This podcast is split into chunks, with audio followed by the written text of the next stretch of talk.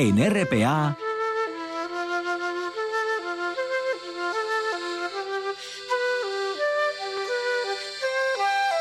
Noche tras noche.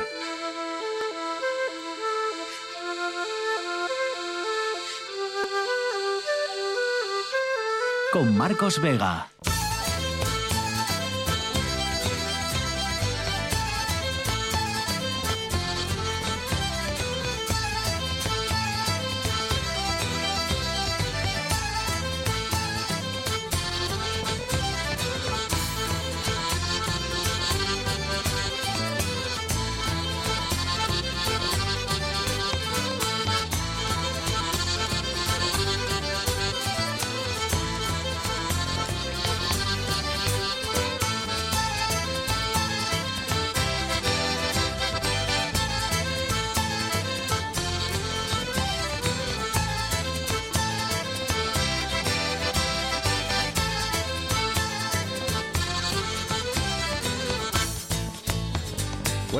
Bienvenidos al espectáculo de la radio. Bueno, dos grandes sustos y una tragedia este viernes. La tragedia ha sido, ya saben, la muerte esta pasada madrugada de una mujer de 66 años. Ocurrió en Avilés, todavía no sabemos por qué. La habitación en la que dormía se incendió y nadie pudo rescatarla de las llamas. Ocurrió, como digo, en Avilés, en la calle Vetusta, sobre las 3 de esta pasada madrugada. Esa es la tragedia. Los dos grandes sustos han sido, primero, un pesquero con cuatro tripulantes que encalló cerca de la isla de la Tortuga, frente al Cabo San Lorenzo. Aquí todos los pescadores pudieron ser afortunadamente rescatados por otra lancha y, y llevados luego al musel. Y lo otro, el otro susto, sobre todo el susto de esta tarde lo ha protagonizado un hombre de unos 40 años que ha tenido un brote psicótico y se ha atrincherado en casa de sus padres en Piedras Blancas armado con un cuchillo. Ha tenido que intervenir la policía que, que después de negociar con él pues han logrado convencerle, tranquilizarle lo suficiente al menos como para trasladarle al hospital para que reciba ayuda médica. Juan Lorenzo está al frente de la parte técnica con Marcos Vega en dirección, redacción, locución y ahora también en producción. Son las 9 y 2 minutos. Esto es Asturias y estas son las dos maneras, recuerden, que tienen de ponerse en contacto con nosotros a través de el Facebook del programa, Noche tras Noche todo junto, espacio RPA, y del Twitter, arroba NTNRPA. Lo que quieran comentar, sugerir o proponer, pues aquí estamos para escucharles y atenderles. Todo esto que les cuento ha ocurrido el día en el que, como ya sabrán, porque entre otras cosas se lo contamos aquí el miércoles, el Ayuntamiento de Oviedo, el Principado de Asturias y el Gobierno de España han firmado el acuerdo, acuerdo definitivo han dicho, para el reparto y el uso de los terrenos de la fábrica de armas de La Vega en Oviedo. El ayuntamiento se va a quedar el 75% del espacio que lo va a dedicar pues a, a, empresas, a varias naves para uso cultural y para dos parques que tiene pensado construir el consistorio betense. El Principado de Asturias se queda con la gran nave de cañones y Defensa, el Ministerio de Defensa, se queda con un 25% del espacio que también pues va a construir viviendas, va a contar con un garaje, que va a tener uso público, uso privado, en fin. Son varios asuntos porque son unos terrenos, como repito, como contamos aquí el miércoles y que lo pueden escuchar en los podcasts y detallamos, eh, es un espacio amplio en el que se pueden hacer muchas cosas, ¿no? Y hay que hacerlas bien, claro, porque es un terreno que va a costar mucho mantenerlo, así que eh, esa es la, gran noticia, una de las grandes noticias de hoy, ¿no? Defensa, Principado y Ayuntamiento de Oviedo firman ese futuro de la Vega, ¿no? Con derribos, van a derribar algunos de los de, de las de las casas que hay, algunos de los espacios, de los edificios, van a rehabilitar otros, ¿no? Que hay y tienen que descontaminar también parte de ese espacio, ¿no? O sea que es más complejo de lo que parece eh, a simple vista el, el, uso de esos terrenos. Pero de momento se dan un plazo de siete meses para firmar ya el convenio definitivo en el que negro sobre blanco ahí sí aparecerá qué se va a hacer exactamente y cómo va a ser ese reparto. Pero de momento la, las letras gruesas o los grandes titulares son estos que les he contado hasta ahora. Cuatro sobre las nueve es viernes y nos vamos de concierto.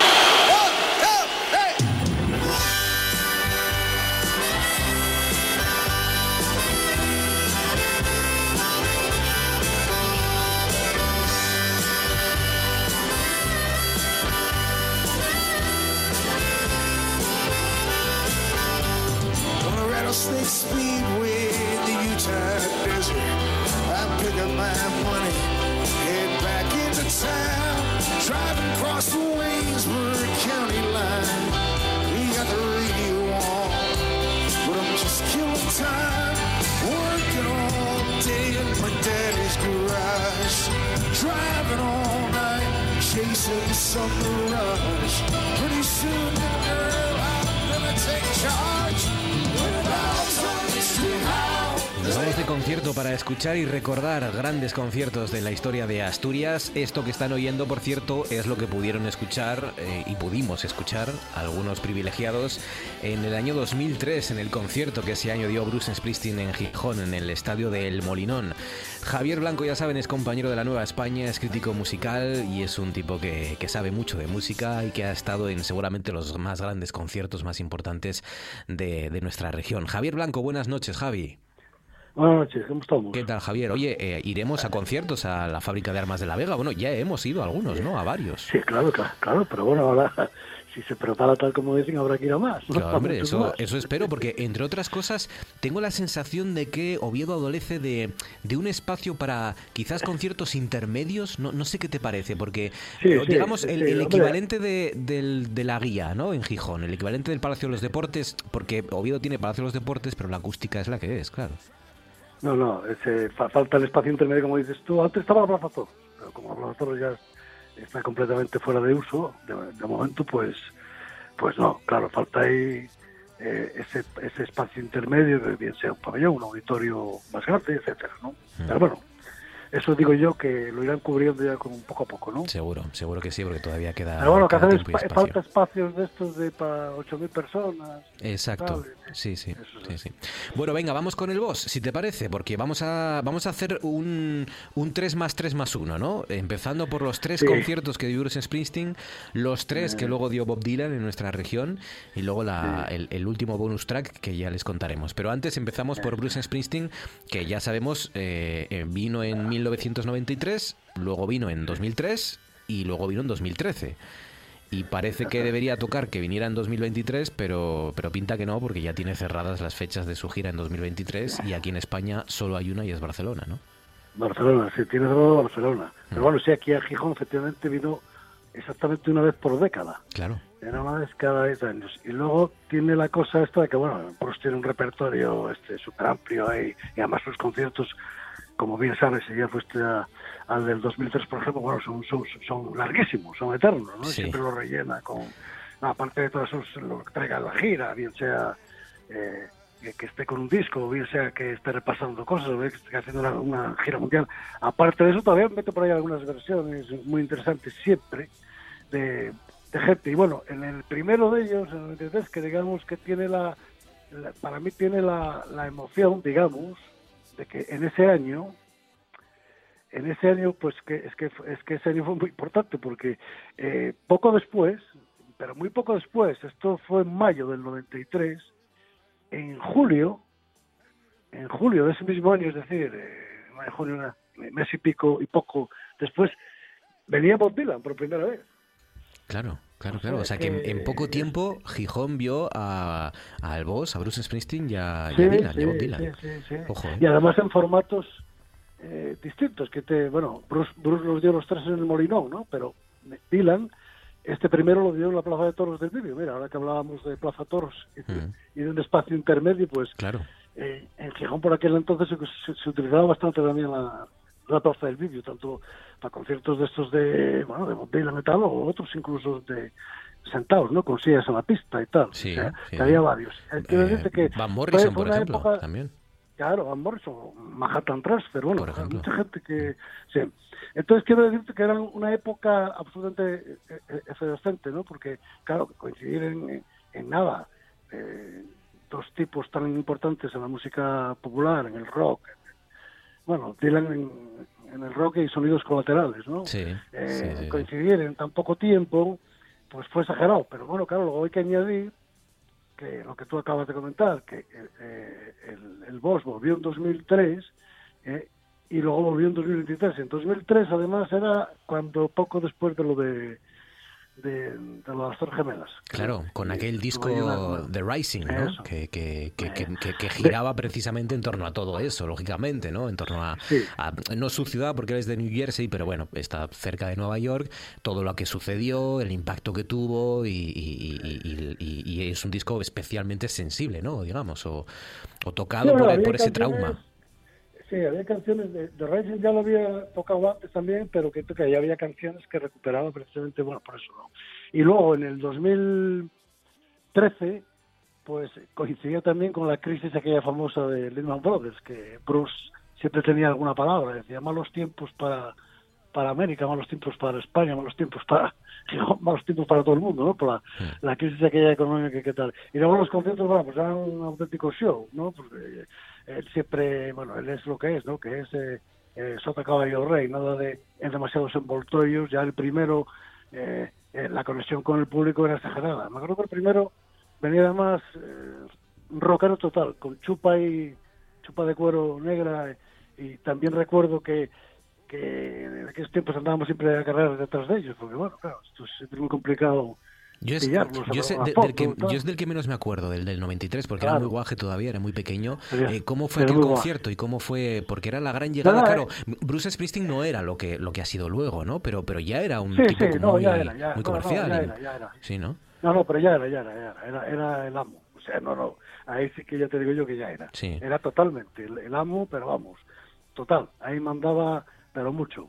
Y no, hombre, fue, pues fue impresionante porque, claro, él, aparte de la conexión que tiene con la gente, con las canciones y tal, luego es que encima, yo, bueno, yo creo que hasta se acercó allí en las primeras filas, se lanzó un poco hacia la gente, había pancartas que le ponían, ya es el puto amo, y bueno, eh, que- o sea, pero además una pancarta grandísima, ¿no? Y claro, esto eh, era, era una emoción porque eh, llegaba un estrellón total, una de las estrellas del momento. O sea, en aquel momento, pues era, bueno, en aquel momento y muchos más momentos, pero en aquel momento era el que mandaba en la escena, ¿no? Y ese fue absolutamente impresionante, pero luego tiene la cualidad de que, aparte que los nietos en el Molinón, en, eh, él- él- él- siempre te- la gente siempre respondía, que desde nunca bajó de treinta y pico mil personas, ¿no? O sea, cuarenta mil, treinta y pico mil, eh, era una cosa espectacular, e incluso ya se hizo como como de la- como pariente, ¿no? Porque es que al final eh, en un concierto, creo yo creo que fue el del 2013, ahora, ahora estoy hablando un poco de memoria, Llevó a su madre. un poco la olla, exactamente, su, Sí, su hermana, sí, do- es 2013. 2003, 2003, creo que es recordar. Sí, su madre sí. y su hermana que estaban entre el público, por cierto, Luz Casal y Paco Pérez de Prián. Fíjate. Estaban, sí, me acuerdo yo. Eh, y su, su, su hermana. Y luego en el en la última entrega eh, fue cuando vino con la hija para aquello del, del, del concurso de Hípico, sí, de saltos. típico de las mestas, ¿eh? Mm. que estuvo allí, eh, bueno, la Patti Estefa se quedó por aquí con ella unos días y tal, también estuvimos por ahí persiguiendo la cuestión, pero vamos, que fueron tres Pues veces sí. impresionantes. ¿eh? En 1993 y en 2003 el segundo concierto de Bruce.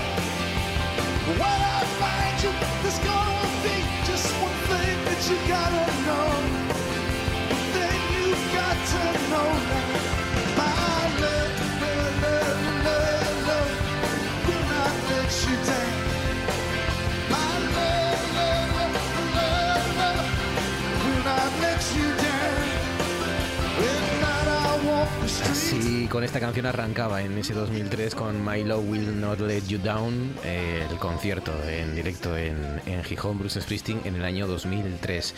Y, y en el año 2013, como decía Javier Blanco, con, con, el, con, con otra crisis, en este caso la crisis económica como contexto también, pues llegaba otro Bruce un poco más envejecido, pero todavía en plena forma y, entregándose al 100%. Yo recuerdo eh, entrevista que le hicisteis a, a- los médicos y a una de las fisioterapeutas, ¿no? Que la atendió, que le atendió aquí, eh, decir, la, la- mujer decía que, que el hombre acababa los conciertos completamente agarrotado, ¿no? Que tenía que, que unos tenía que dolerle aquello, esas mm, casi tres horas, o, sin casi, esas más de tres horas que solía estar en los escenarios, que, que acababa reventado, ¿no? Se pero literalmente al 100%.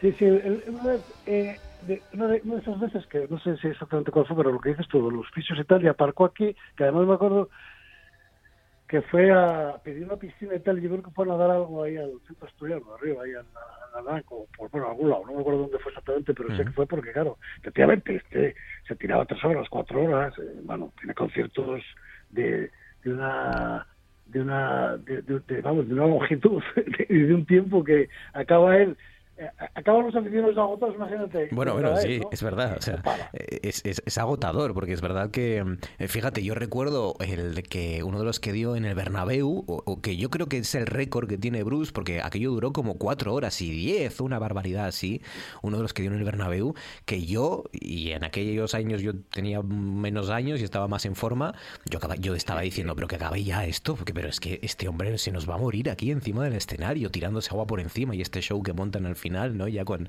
cuando ya no saben qué tocar ya, y, y aquello fue completamente, eh, bueno, una, una entrega total por parte de él y por parte del público.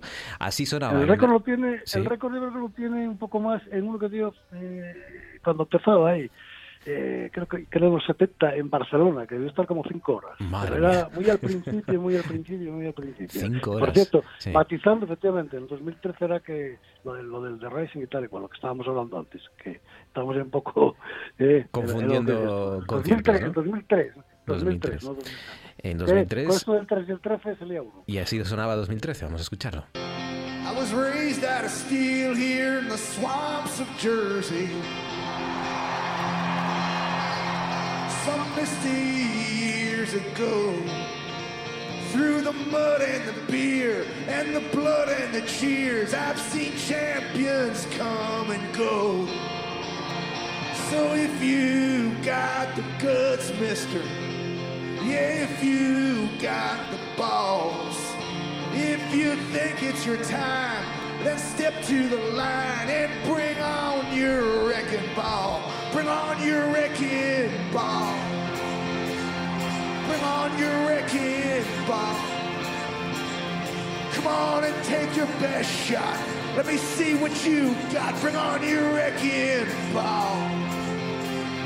Bring on your wrecking ball. Bring on your wrecking ball.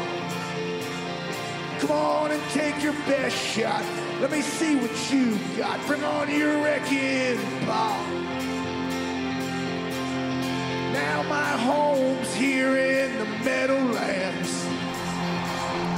Así sonaba en la gira Breaking Ball eh, y esta canción, la canción que daba título a ese disco de 2012 en el año siguiente en la gira de 2013 en Gijón con Bruce Springsteen. Y, y si te parece vamos con Dylan, vamos con Dylan, las tres Por de Dylan. Antes de, de Sí. la- otro matiz, como andábamos ya con los tres, con los tres es el 93, 2013, el 2000, la de, la, el primero era la de aquel, aquella vez que publicó, bueno, tú no te acordás porque no me acuerdo, había publicado dos discos a la vez, Roman Touch y Lucky Town, entonces Sí. era la gira mundial de... Con dos discos. aquello, ¿no? Pero, sí, había Bueno. publicado como dos discos a la vez porque, bueno, no sé qué lío había tenido con la compañía, bueno, de estas cosas que tal, y bueno, luego los dos fueron grandes éxitos, Mm. o sea que... Bob Dylan, venga, ¿el primero dónde fue? Fue en, El primero en la fue Plaza de Toros. En la Plaza de Toros del Vídeo. En, en- en el 93, como te dije antes, en, eh, en la Plaza de Toros y, y, y bueno, fue impresionante porque, claro, eh, es que había una diferencia, esto fue en mayo, lo del 93 de, de, de Bruce, pues lo de Dylan fue en, creo que en julio, por ahí. Entonces, nada, eh, no había espacio apenas, ¿no? Claro. Y bueno, claro, también fue impresionante, estás hablando de Bob Dylan, ¿no? Y luego hay, hay una serie de coincidencias entre ellos, ¿no? Porque una época que se decía que Bruce Springsteen iba a ser el sucesor de Bob Dylan, luego nada más lejos, luego Bruce Springsteen se hizo el jefe del rock y con su propio estilo y sonido y tal, pero luego eh, ya, ya daban los rumores de aquello del Nobel de Dylan y tal y cual, que al final, como sabes, se lo dieron y también le dieron el premio Princesa de Asturias. No, recoge, no, no recoge ninguno. Y a Bruce se le propuso, creo que fue en el 2017, Sí, se le propuso Eh, para, el 17 en para el Gijón, premio eh, Princesa. sí, sí, para, el príncipe- para, para, para el Princesa de Asturias. Eh, Entonces, bueno, que- que digamos por, por ligar hay cosas en común. Y bueno, lo de Dylan en la Plaza Toros todavía venía él mucho más fresco de lo que está ahora, ¿no? Y aunque Dylan en directo es, es, es, es- es, bueno, es, muy muy especial, ¿no? Porque para cazar las canciones hay que, hay que afinar el oído fino porque él hace versiones muy libres y a Pues su gusto, ¿no? vamos a ponérselo fácil, a ver si cazan, como dice Javi, a ver si cazan qué canción es esta.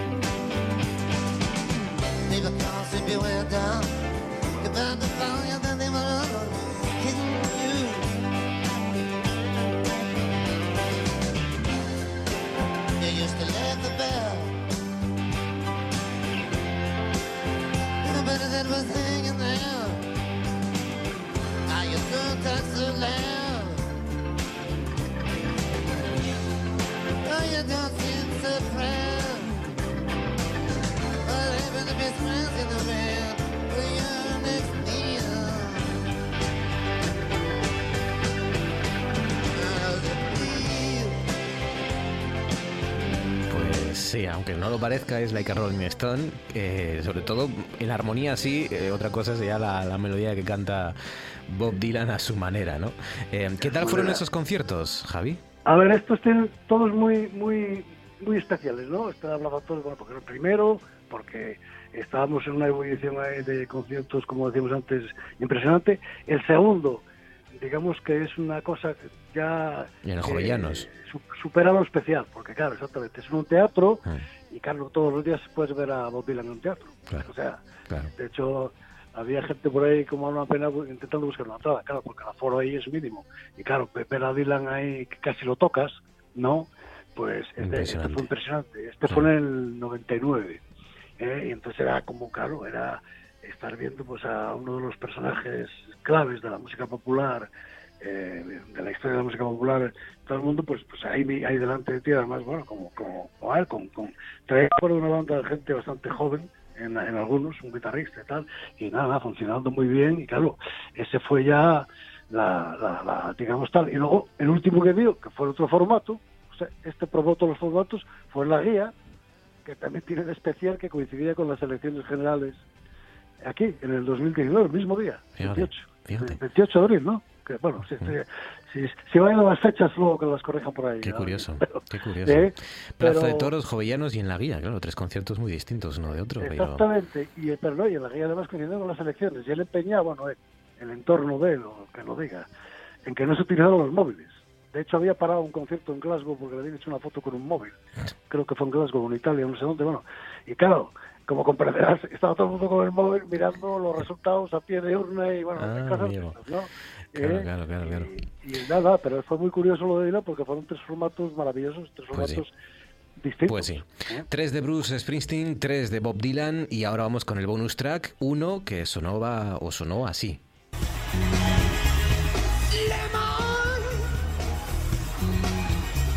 She threw the sunlight.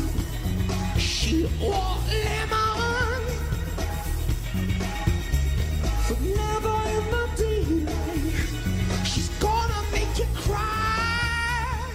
Aquí están los U2 con aquella gira a Europa y con, y con un bono que yo creo que cuantos más años cumples mejor canta. Mm, Javi, no sé qué te parece. Eh, sí, hombre, uf, es impresionante. Este viene a cuento aquí. Es que no escucho muy bien las canciones. No sé si es en Lemon. el, el repertorio. De no sé si Europa. en todo el repertorio. No sé Sí. si es en todo el repertorio de Es que ahora no, no, pero bueno, es Sí, igual. de aquella gira. en que. Te lo estoy diciendo, de Eh. aquella gira a Europa. Aquella gira, sí. Bueno, eh, este tiene, lo metemos aquí porque, claro, tiene especial lo mismo del reenganche que decíamos de, de Bruce Springsteen con Dylan, ¿no? Que había un mes y pico de diferencia. Bueno, pues entre el concierto de, Bru- de Bruce Springsteen en Gijón, el primero, y este de dos, de- no llegó a 15 días. Fíjate. O sea, era- estábamos viviendo una ola absolutamente impresionante, ¿no? Y este concierto de U2 también tenía su cosa, porque yo creo que fue una de las mejores giras que, que dieron, y dieron muchas, y muy buenas, pero esta gira, el diseño era de Brian Eno, de que era, bueno, todo, y luego ellos tenían, era la cosa, como estaba muy de moda lo de los teléfonos por satélite y tal, bueno, antes de que llegara todo esto de internet y tal, tan, tan a tope como está ahora, Sí. eh, estaba de moda con eso. Yo lo que hacía era hacer llamadas, ¿no? La primera que hizo la gira fue a la Casa Blanca. No, no, no, no, no, no sé si se la cogieron o no. Y Es verdad, es verdad, justo antes de esta canción de Lemon hacía una llamada a Bono, ¿no? Y, y era una llamada en directo. Sí, lo que, ya te digo, no, no, eh, sí, sí, sí, no, no, lo hacía, pero lo que pasa es que, bueno, yo no sé si, yo, yo no recuerdo si tal, pero yo me acuerdo que aquí en los camerinos Sí. preguntó por los teléfonos de la Moncloa y, de- Qué y de bueno. no sé qué más, de la Casa Real, así, bueno, Qué bueno. había- a ver, nunca se sabe ahí lo que hay de mitos, de leyenda o de, Ya, ya. o de tal, ¿no? Pero bueno, que era eso y luego tenía el montaje este que era espectacular de las llamadas, de, de, bueno, de un poco hacer partícipe a la gente también. Y de hecho, eh, con esto del satélite, metía la satélite del amor de Lou Reed, ¿eh? para hacer tal. Y luego acababa siempre con un homenaje a Elvis. ¿eh? Mm. Haciendo ahí Qué bueno. la balada tal, acababa siempre con, con esta cosa. ¿no? Y Pues- digamos que estructuralmente fue todo un invento. Pues vaya 15 días, ¿eh? Vaya 15 días se vieron en Asturias. Exactamente, por Madre eso mía. lo puse ahí. Madre Hay mía. que decir que, que, que, que los- estas primeras partes de, de- de esta ebullición, ahí esto que empezaba ahí en Gijón, el que estaba ahí a la cabeza de todo eso era Daniel Gutiérrez Granda. Hombre, claro. ¿eh? Sí, sí. Tenía un buen equipo, además, ahí estaba con Miguel Acevedo y total, y, y Daniel Gutiérrez Granda, vamos, que había empezado con Tina Turner, y mucho antes, ¿no? Pues Pero sí. bueno, que esa ebullición Una época gloriosa. En 15 días en Asturias se pudo ver a Bruce Springsteen, a Bob Dylan y a los Udos. Madre mía. Y nos lo ha contado Javier Blanco recordando esos Bueno, grandes Dylan, conciertos. Dylan- Dylan no, fue, no fue 15 días, fue, pasó un mes y pico, pero entre Bruce, entre Bruce y U2 sí que fueron, no, no, Sí. no, no llegó a 15 días. Y Javier, pues, eh, Cuídate, amigo. Un abrazo fuerte y gracias. Venga, y a salud. disfrutar de la música. Salud. Un abrazo fuerte.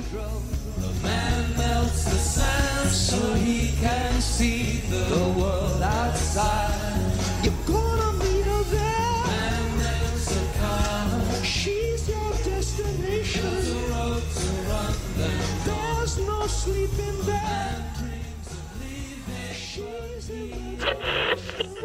Es un tipo de embutido especial, carne de cerdo curada, que se transmite la receta de padres a hijos.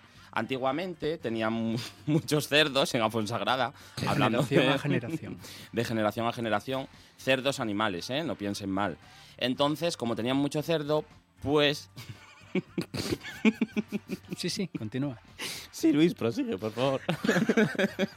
pues con leña de estos fantásticos castaños.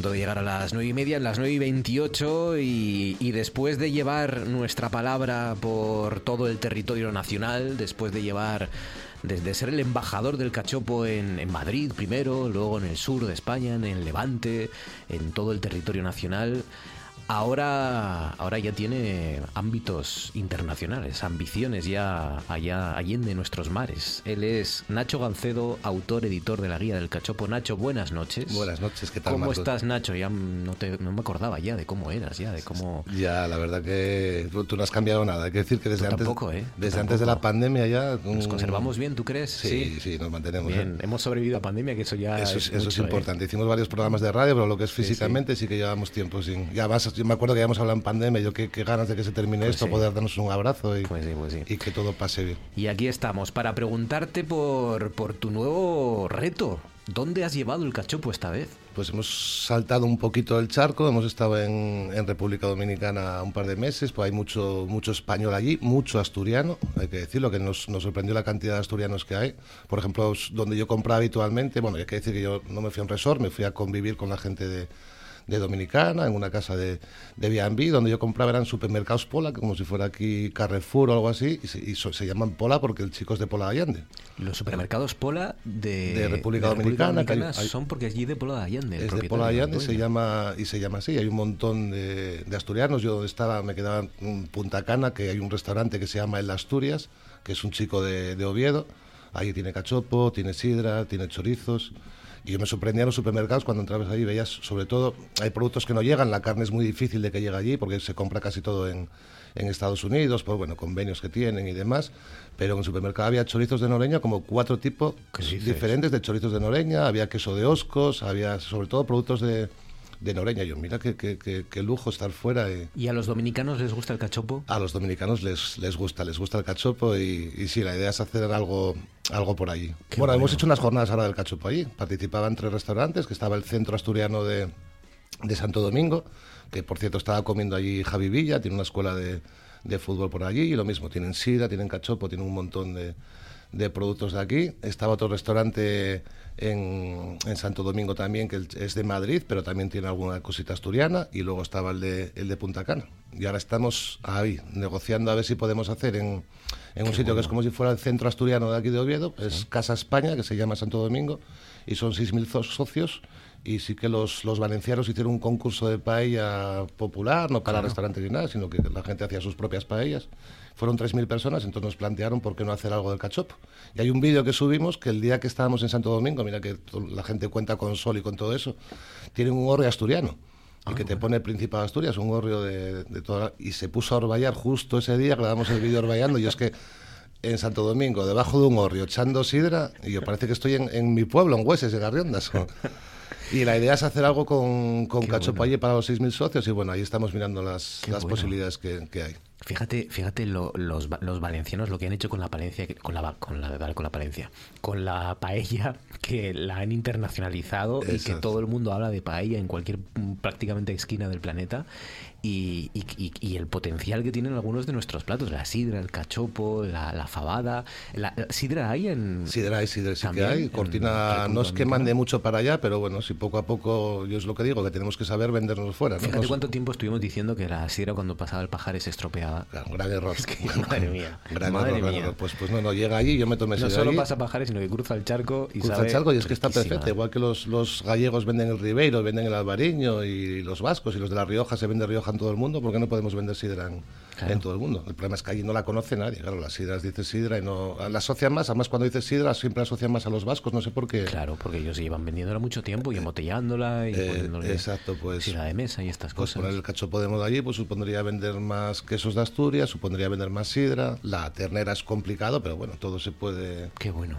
Todo se puede hacer. Pues nada, ¿y cuándo vuelves, dices? ¿Cuándo vuelves allí a organizar? Pues ahora tenemos un evento muy importante en Las Rozas, que es el, el cuarto festival del cachopo. En Madrid. En Madrid, en la Plaza de Toros en septiembre, que es un festival bastante grande, contamos con 15.000 personas, lo mismo, ponemos una tienda solo de productos asturianos, van varios restaurantes de Madrid, asturianos y, y de Asturias, y cuando pase ese evento, si todo sale bien, la idea es volver allí, volver a mirar el tema, volver a hacer unas jornadas, y queríamos ir también a, a algún sitio más de Latinoamérica, porque en- prácticamente en todos los países eh, hay restaurantes asturianos. Claro, claro, claro. Y yo la idea es eso, pues eh, tengo la, la- bueno, la suerte, entre comillas, de no tener hijos, no estar casado y, y eso, entonces viajar un poco, promocionar el cachopo, conocer un poco del mundo y, y promocionar un poco Pues- Asturias. Pues qué bueno, qué bueno, Nacho, porque, porque ya te lo he dicho muchas veces, pero es algo que, que todo el mundo sale ganando.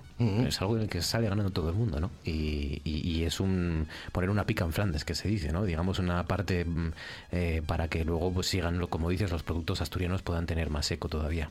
Venga, repasamos los cinco cachopos. Perfecto. Venga, venga. pues vamos con cinco cachopos campeones. El primero nos vamos a, hasta Andalucía. Mejor cachopo de Andalucía 2022, restaurante del Trompeta en Cádiz. Además me gustaría decir que esta chica se vino a Asturias al, al concurso en marzo y se sintió tan orgullosa de, de ganar que se tatuó en el brazo Oviedo 2022 con una corona de, Qué de- bueno. de campeón. Muy bueno. muy Qué bueno. grande. Y es un cachopo de ternera, relleno de queso naperal y pimientos del piquillo con una guarnición de ensalada y patatas fritas y tiene un precio de 22 euros. Pues es lo mismo, tenemos un queso asturiano en la otra esquina de España, en Andalucía. En el restaurante El Trompeta en Cádiz. En el 4, ¿quién está? En el 4 nos vamos hasta Madrid. Es Nico, un chico de, de Oviedo que tiene un restaurante en la misma Plaza Mayor. Es un cachopo de ternera de Asturias, mejor cachopo de Madrid 2022. Va relleno de jamón ibérico, queso ahumado de pría con un rebozado crujiente de panco y una guarnición de pimientos del padrón, patatas gajo y salsa cabrales. Y 28 euritos para estar en la Qué misma rico. Plaza Mayor de Madrid, pues está muy bien. Patatas gajo, eh. Ojo, eh. Eh. Patatas gajo me gusta. Me gusta. Y un quesito ahumado de pría, que me encanta el ahumado de pría, posiblemente mi queso favorito. En Madrid, en plena Plaza Mayor, se llama el sitio El Arrabal, restaurante Arrabal. Además El Arrabal. Tiene los típicos sótanos de, de Madrid que parecen bodegas, bueno, es de, de cuando la guerra, esos Qué pasillos que había, es precioso. En el número 3. En el número 3 cambiamos, nos vamos de Madrid a Cataluña. Mejor cachopo de Cataluña 2022, restaurante Cachopo, en este caso es un chico de Llanes, un cachopo de ternera de Asturias, relleno de jamón ibérico, queso raperal, queso también ahumado de pría y una guarnición de patatas paja y virutas de foie. Y su queso es de 21 euros. Su El precio. precio, 21 euros. En Cataluña, el restaurante se llama Cachopo. El. Cachopo en el Plan de Llobregat. Oh, mira. En el 2, ¿quién está? En el 2 ya nos venimos hasta Asturias, en este caso el mejor cachopo de pescado 2022, la taberna La Botica en Lastres, un cachopo de rape de barriga negra, relleno, eh, bueno, hay que decir que es de la lonja de Lastres, viene el relleno de quisquilla y huevas de oricio, ¿Qué dices? sí, espectacular, ¿Lo has probado? lo he probado, lo he probado y alucinante, Qué rico. Con una guarnición de puré de patatas y quisquilla al vapor, y su precio es 35 euros, quiere decir que bueno, es carillo porque el rape de barriga negra es el rape más caro que hay, es mucho más sabroso, lleva las, huece- las huevas de oricio, lleva la quisquilla, entonces es un cachopo Este pero merece la, pena, ¿eh? merece la pena probarlo. Aunque solo sea, aunque sea entre 5 o 6, pero lo pruebas por Hombre, lo menos. menos un, poquito. El, el cachopo de pescado en la botica en Lastres, ¿no? En el Eh, número exacto. 2. Qué rico. ¿Y quién está en el número 1 esta semana? Y en el número uno, que lleva tres semanas consecutivas, no podía ser otro que el mejor cachopo del mundo 2022 en San Juan de la Arena, restaurante La Escollera. Un cachopo de ternera asturiana de los valles, relleno de crema de almendra marcona, fiambre de lacón hecho en casa y queso ahumado de pría, con una guarnición de pimientos asados, patatas fritas y 30 euritos. La almendra aquí. Almendra ¿Qué pasa aquí? Almendra marcona. ¿Qué pasa con la almendra, ¿Eh? Nacho? ¿Funciona esto? Funciona, está bueno, está Sí. bueno. Es decir, tiene un toque, no se pasó con la almendra. Si Hay que arriesgar, hay que arriesgar. Hay que arriesgar, sabes que el riesgo siempre... Qué bueno. En San Juan de la Arena, la escollera. Sí, sí. Y él es el más rico de... Este además ganó por, por goleada. Este Sí. año hubo, hubo varios que estaban muy igualados, pero ganó, ganó por, por goleada. El que no arriesga no gana, está claro, el cachopo de San Juan de la Arena en el restaurante La Escollera, mejor cachopo del mundo. Claro, es que ya podemos decir que es el mejor cachopo del mundo. Sí, Bueno, antes es- también. Es pero el primer año además que se ha hecho internacional, porque hasta, hasta ahora dábamos premios a nivel nacional en cada comunidad, pero bueno, este año ya han participado restaurantes de Bélgica, Suiza, República Dominicana, México. Entonces damos el premio a mejor cachopo de cada, de cada país. Nos Qué queda la luna. Qué maravilla. Me acuerdo cuando llegaste aquí, Nacho, que eras así. ¿no? Sí, que eras, y Santa era de pequeñita Oviedo, también. que hacíamos. Y, y Santa, que era una, una, una cachorrina. Era una como-. No quiero imaginarme cómo estará Santa Pues está- ahora, que es- se comerá los cachopos de dos está en enorme, dos. está enorme. Madre mía, sí, sí. Y, y parecía que lo del cachopo era algo así doméstico, ¿no? Y algo Sí, de de- Asturias, y de- los de andar concursos eran de casa. andar por casa. Y, y mira, ¿eh? cómo ha crecido, cómo me alegro. Pues nada, a disfrutarlo. Nacho, cuídate mucho y hasta la semana que viene, amigo. Muchas gracias, Gracias, un abrazo fuerte. Esto es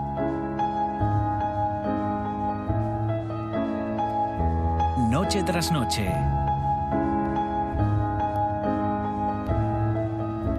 Con Marcos Vega.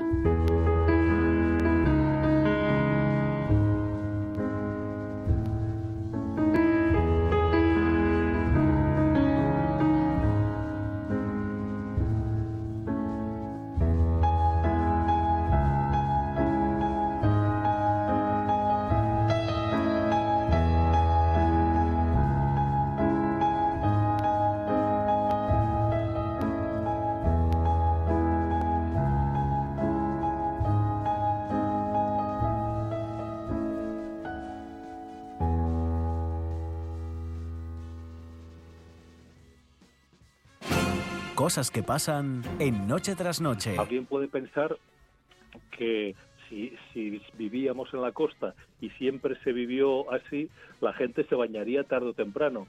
Pero esto no es así por una razón muy sencilla. El baño no formaba parte de la vida cotidiana de España hasta prácticamente entrado el siglo XX. En 1862, un médico muy destacado, Felipe Monlau, que fue uno de los introductores del higienismo en España, y te hablo de 1862, decía que el baño era una costumbre tan alejada de la vida cotidiana de los españoles que no sería difícil encontrar personas que no se hubiesen bañado en su vida, jamás, nunca. Ten en cuenta que entonces eh, las casas eh, pues tenían más o menos apañado un retrete, un excusado, pero no un cuarto de baño como tal.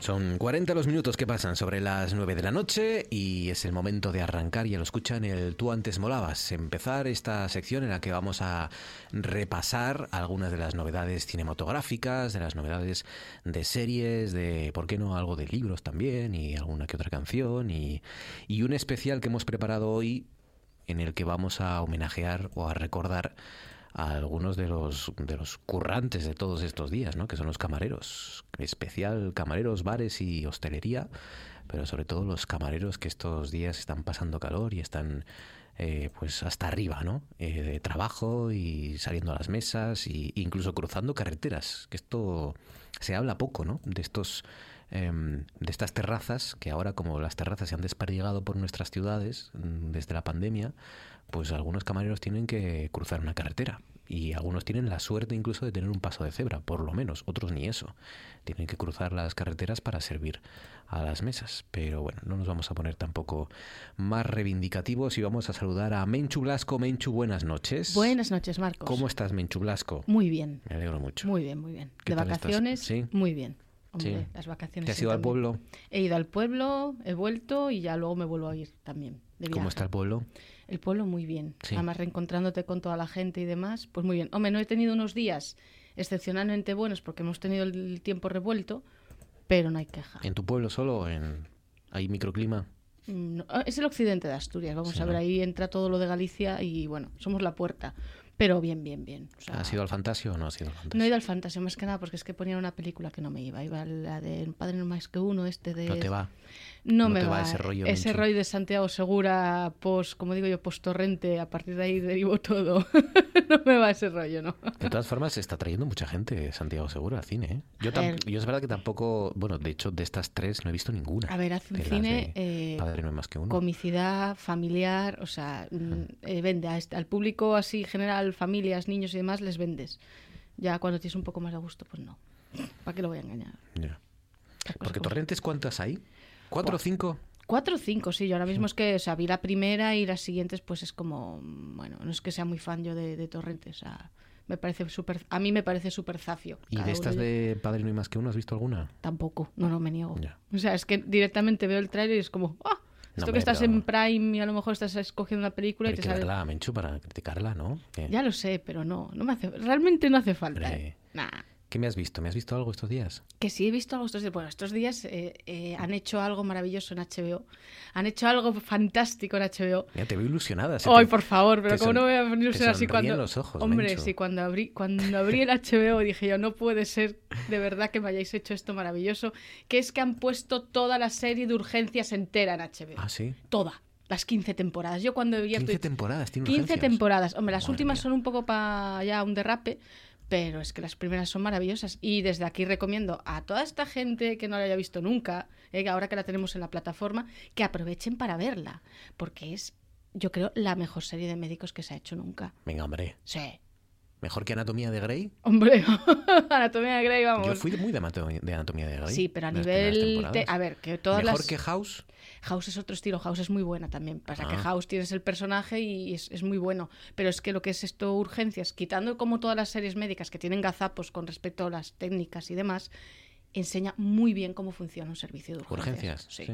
Urgencias enseña muy bien. ¿Mejor que Hospital Central? Ojo, Hombre, ¿eh? sí, sí. Hospital Central es una copia española y un poco así, de aquella manera. Ojo, ¿eh? De que sí, que no sí. te metas con Hospital Central, ¿eh? No me meto- Sí, yo la he visto, Hospital Central, pero obviamente urgencias. Es que, tío, cuando el otro día abro HBO y lo veo nada más, es que nada más que lo abro, polaf. Ahí están, todos puestos. Y yo, no, no puede ser. Ya si me ponen a Lee McBeal, ya les hago la ola hasta, hasta vamos, hasta 2025. Mejor que, mejor que un médico precoz. ¿Tú te acuerdas de un médico precoz? No, ¿No te acuerdas de un médico precoz? me acuerdo del doctor en Alaska. La tradujeron en, en, en Sudamérica, era el doctorcito. No, no me acuerdo.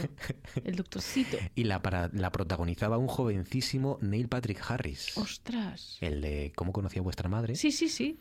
Y era, bueno, el gran éxito. Neil Patrick Harris salió a la luz eh, con el con el doctorcito, con Pues un ahora, precoz. ahora, ahora ya más, más Y era un chaval así como muy repelente, muy inteligente que... que había salido antes de tiempo, ¿no? Sí, que había sí. estudiado antes y demás. Habrá que entonces echarle un visionado porque no la he visto nunca. Mm, 1900, fíjate, en 1989 empezó. Claro. Es que tú eres muy tenía, joven, tenía tres añitos. Ya, es que... Bueno, tú tenías cuatro, ¿eh? tampoco te me vengas Bueno, hombre, aquí arriba. tampoco- No te vengas aquí arriba, Pero que con cuatro, cuatro años se acuerda pero de con- todo. Con cuatro ya uno ya pues es Claro, más, claro, más claro. madura, es una Claro, persona- hombre. Años- un, eres un queso maduro. Yo estaba, con cuatro años estaba leyendo Guerra y Paz, Claro. Guerra y Paz. Jugabas a Guerra y Paz. corrigiendo Guerra y Paz. ya haciendo corrector ahí en la novela. Eh, muy bien, muy bien. Eh, ¿Y no me has visto nada más? No he visto nada más, pero puedo recomendar, bueno, no sé, una canción. ¿Sabes lo que han hecho también? Sí, no sé si son los de HBO Max, pero han puesto, no, creo que es Disney Plus, han puesto dinosaurios. Han puesto las. Bueno, bueno. ¿De dinosaurios te acuerdas, no? Hombre, hombre, pero, pero me estás diciendo. pues, Disney Plus. Madre mía, la que me espera. sí, sí, porque dinosaurios es, es, es maravilloso. Y bueno, hoy ha salido a la luz el tráiler.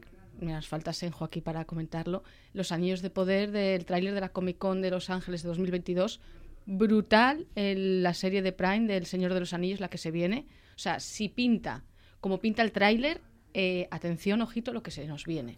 Lo que pasa es que yo confundo eh, porque no está tan bien, no van a coincidir en el tiempo, o, o en mi mente van a coincidir en el tiempo, la precuela de Juego de Tronos Sí. y la precuela del Señor de los Sí, Anillos. sí, de hecho en Twitter ya hay gente que pone, eh, me gusta El Señor de los Anillos, esto, mm, compartir, retuitear esto, la Casa del la Casa Dragón. Claro que van a, a- a convivir, pero yo creo que van a convivir bien. Y los que sean fan de todo este tipo de cosas van a, van a alucinar.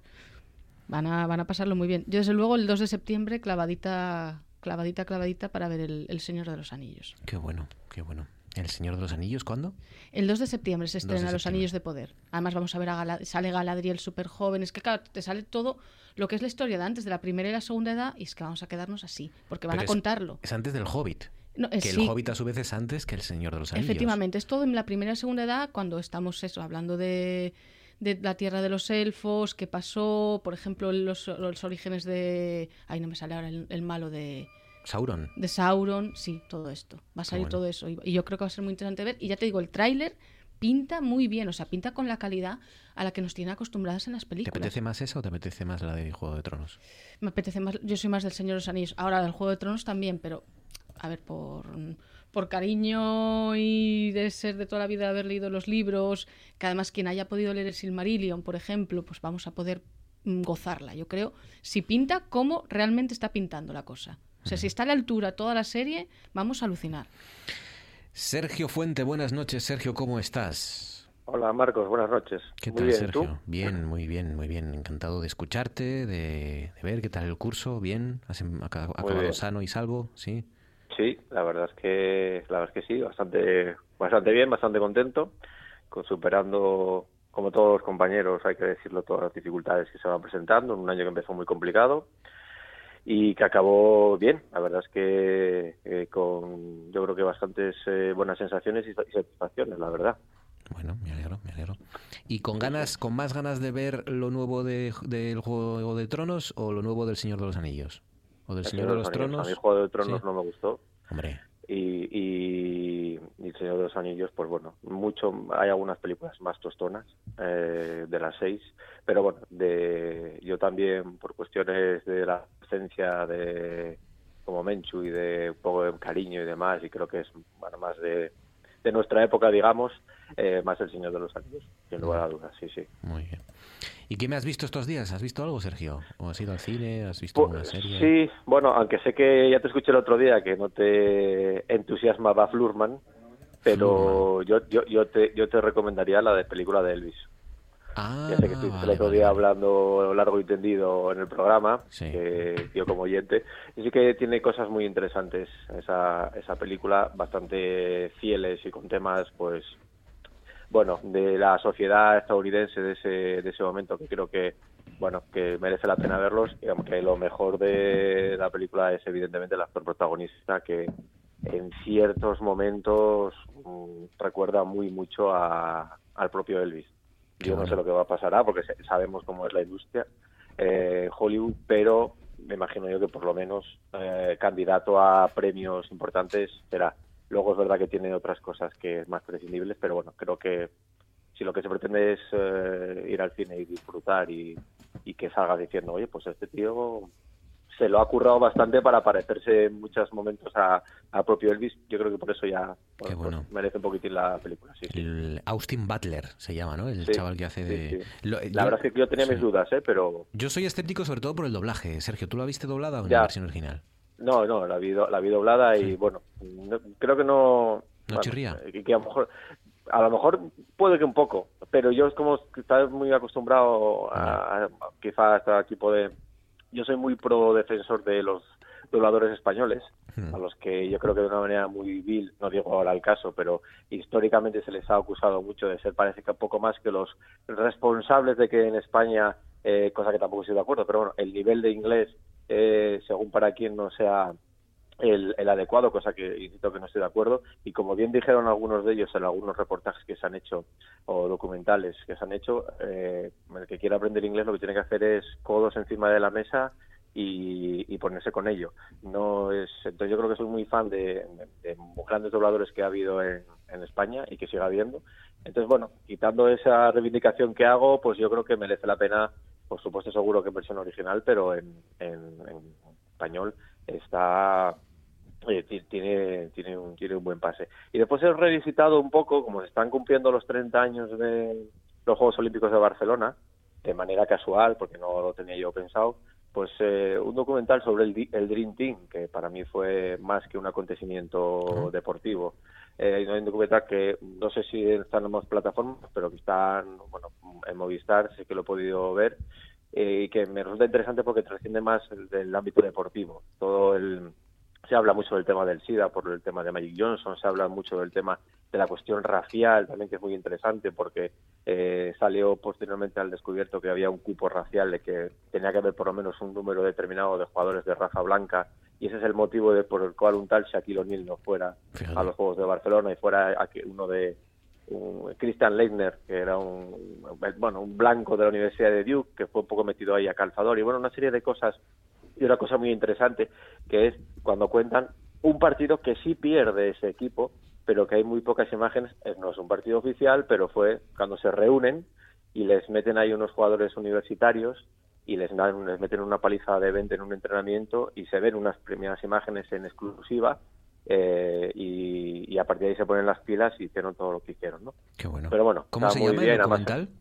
eh, se llama Dream Team y ca- tiene varios varios capítulos eh, en el que cada uno tiene pues un, un, un subtítulo a su vez relacionado con alguna con alguna cuestión de estas porque se, ha- se hace referencia también un poco a con las cuestiones raciales a Martin Luther King sale este sacerdote Jesse James, no, no me recuerdo ahora el nombre, que era muy famoso en los Estados Unidos, que reivindicaba mucho el papel de la sociedad eh, negra frente a un poco el poderío blanco y cómo, insisto, que eso trasciende en el propio equipo de baloncesto, cómo fueron la, la elección de varios jugadores, algunos que estaban en duda, cómo también pasa que en Barcelona John Stockton, que bueno, pues eh, la gente no lo, no lo conocía por la calle, o porque era, le veían como un tipo normal, bueno, un montón de cosas que, que es muy interesante, el poder de las marcas, cómo Nike se convierte en, en el poder de Nike gracias a Michael Jordan, bueno, un montón de cosas que, y luego todo lo que pasó en Barcelona, bueno, Esto está es en Movistar, ¿no?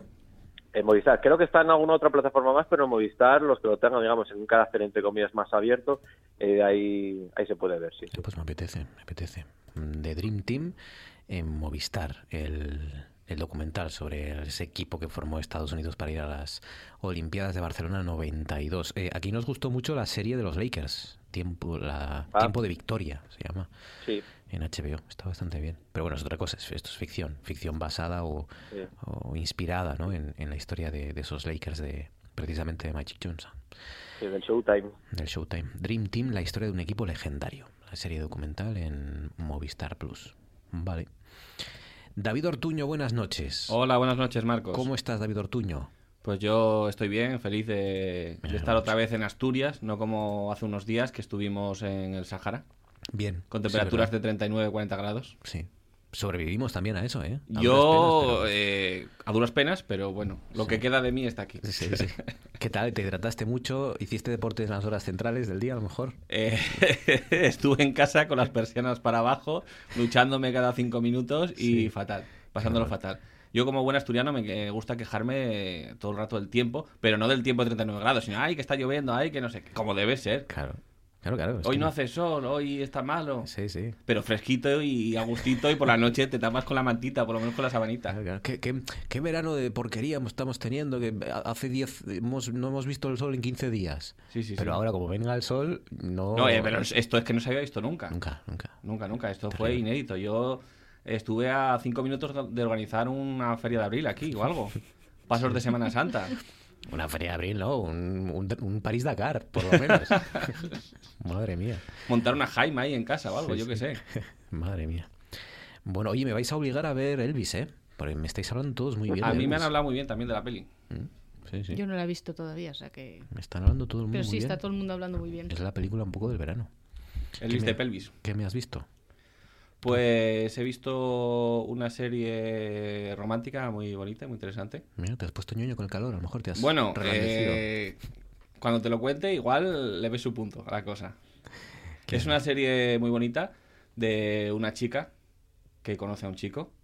Es simpático, majo, cariñoso, parece buena persona, dulce, sensible, pero tiene Mm, una cosilla, un pequeño defectillo. Los tobillos anchos. Es que es un poquito nazi. Ah. bueno, hombre, pero... Total, La serie se llama Todo lo que amas, es noruega, se puede encontrar en Filming y es una serie de capítulos muy cortitos, de veintipocos minutos, y es muy interesante cómo está tratada, porque no es, o sea, eh, puedes entender al personaje de Jonas, que es él, al personaje de Sara, cuando se conocen es una relación normal. Pero poco a poco ya va descubriendo su manera de pensar, pues que, pues eso, que es un poquito nazi. O sea, no es un tío que vaya dando palizas a nadie, pero tiene esa Ah, pero es neonazi, es de ahora. O sea, no es, no es una película... Es una película de ahora, sí, a mitad Mm. de la actualidad. Sí, sí, Vale, sí, vale, sí. Y el tío, bueno, lo más que hace es que se hace una fotito con una bandera de estas así un poco nazi. Y está en todo el día en chats de estos de gente que pone cosas raras y malas. Mm, y- Pero es muy interesante cómo está tratada, cómo lo descubren, cómo empieza la relación, eh, cómo reacciona ella cuando se entera. Y es drama, en tuyo, entonces. Sí, ¿no? Muy interesante. ¿Y dónde está esto? En? Filming. En filming. Oh, qué bien. Se llama todo lo que amas. Todo lo que amas. Todo lo que amas. Serie de filming de ahora. La historia de una mujer que se enamora de un neonazi. Sí, es una chica joven, Una que se enamora de un chico joven que es un poquitín nazi, que hace cosas nazis. Noruega. Vale, vale, vale. Mm, Qué interesante. Muy bien, bien, bien. ¿Algo más? Bueno, pues eh, Porque también... para cuando hace tanto calor está bien ir al cine, que hay aire acondicionado, ¿no? Sí, sí, sí. Yo cuando hacía tiempos más fresquitos también fui al concierto de Calamaro en Sison. Muy bien, me dijeron, ¿no? Sí, estuvo... Que apenas se olvidó de las letras, que... Bueno, se, olvid- eh, se olvidó un poquito de dónde estaba. No, de dónde estaba no, él sabía que estaba en Gijón. Del sardinero, dijo. Pero mencionaba mucho el sardinero. No sé por qué motivo, pero es una confusión. Vamos a ver. También estaba cerca del sardinero, sí, Sí, mirándolo si de- comparado con Buenos Aires, a ver, a un genio se le puede perdonar todo. Exacto. O sea, el concierto estuvo muy bien, cantó todas las canciones que tenía que cantar y bueno, pues por un lapsus tampoco le vamos a vamos a decir cosas malas de él. Exacto. Estuvo estupendo el concierto y nada. Sí. Un lapsus que yo creo que lo hizo aposta para dar que hablar. Sí que me dijeron que, que había estado muy bien, que había sonado muy bien y que, y que Calamaro había Y estado muy- mucha gente allí. Mucha gente. Eh, Disfrutamos mucho viendo el concierto y nada, Calamaro por muchos años. Porque es que, que toca Calamaro en un concierto, porque tiene tal repertorio, debe ser de los tipos que... No me extraña que no se olvide de las letras, ¿eh? también te digo, porque como tiene tantas canciones... Pues eh, ¿Tocó algo de los de los Rodríguez? ¿Tocó Toca de los? Rodríguez, pero porque quiere, porque tiene un montón de hitazos suyos.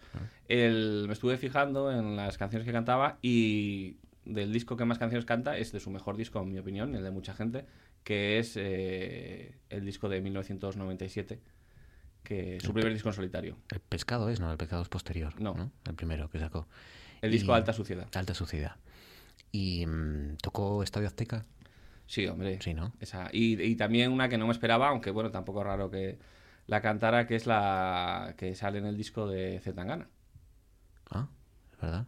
Zetangana, que estuvo aquí también ayer, ¿no? En, Sí, sí, ayer sí, mismo, sí, en, creo que en el Bombastic, fue- en Llanera. fue espectacular. En el Bombastic, sí, sí. Hay polémica en los conciertos de este verano, está habiendo polémica, bueno, polémica, hay polémica de todo.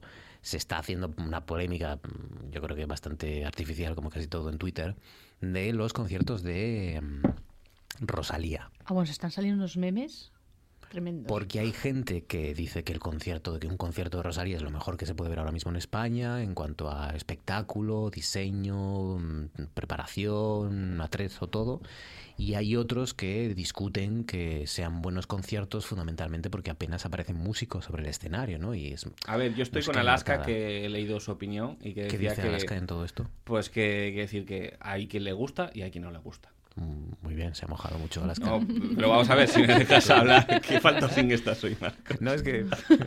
que hay gente que le gusta o que no le gusta, pero si no te si no entiendes de, de lo que ella hace, de la música electrónica, de no puedes discutir, ella dice que no puedes discutir hoy en día que no salgas con una banda de músicos, porque eso ya hace 30, 40 años que se lleva haciendo y nadie lo discute. Hay muchos sonidos que son de su propia voz, con bases, con ritmos, y entonces ella hace un espectáculo. Para mí, eh, ella tiene un talentazo. Te puede gustar o no gustar. A mí de su disco nuevo me gustan unas pocas canciones y la mayoría no.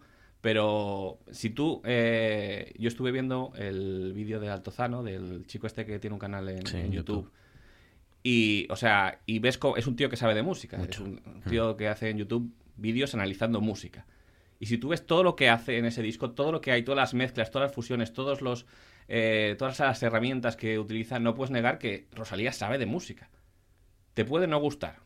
Te puede no gustar perfectamente, pero no te tiene que- por qué gustar ese estilo, lo que hace, por razones de edad o por lo que sea. Pero como mucha gente dice, no, lo que hace es una porquería, no sabe nada, eso no es verdad. Mm. Es como si dices, eh, la a mí, por ejemplo, la ópera no me gusta.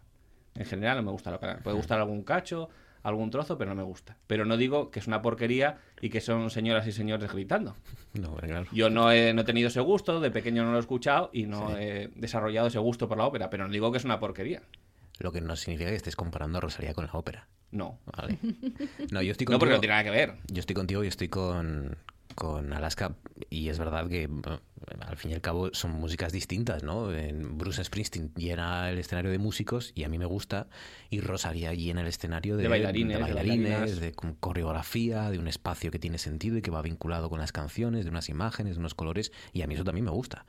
Y si hay alguien que no le gusta Bruce Springsteen, que no vaya y si hay alguien que no le gusta Rosalía, que no Claro, vaya. y si hablamos de, digamos, de una dificultad distintos. de la música, de un virtuosismo, eh, toda la música pop y toda la música rock es más menos complicada, más sencilla comparada, por ejemplo, con la música clásica o con grandes orquestas, con to- combinar toda esa serie de, de instrumentos. Y la música rock y pop no es toda una porquería, Y, mucho y- menos. y estamos en una época en la que directamente hay gente que va a conciertos de hologramas.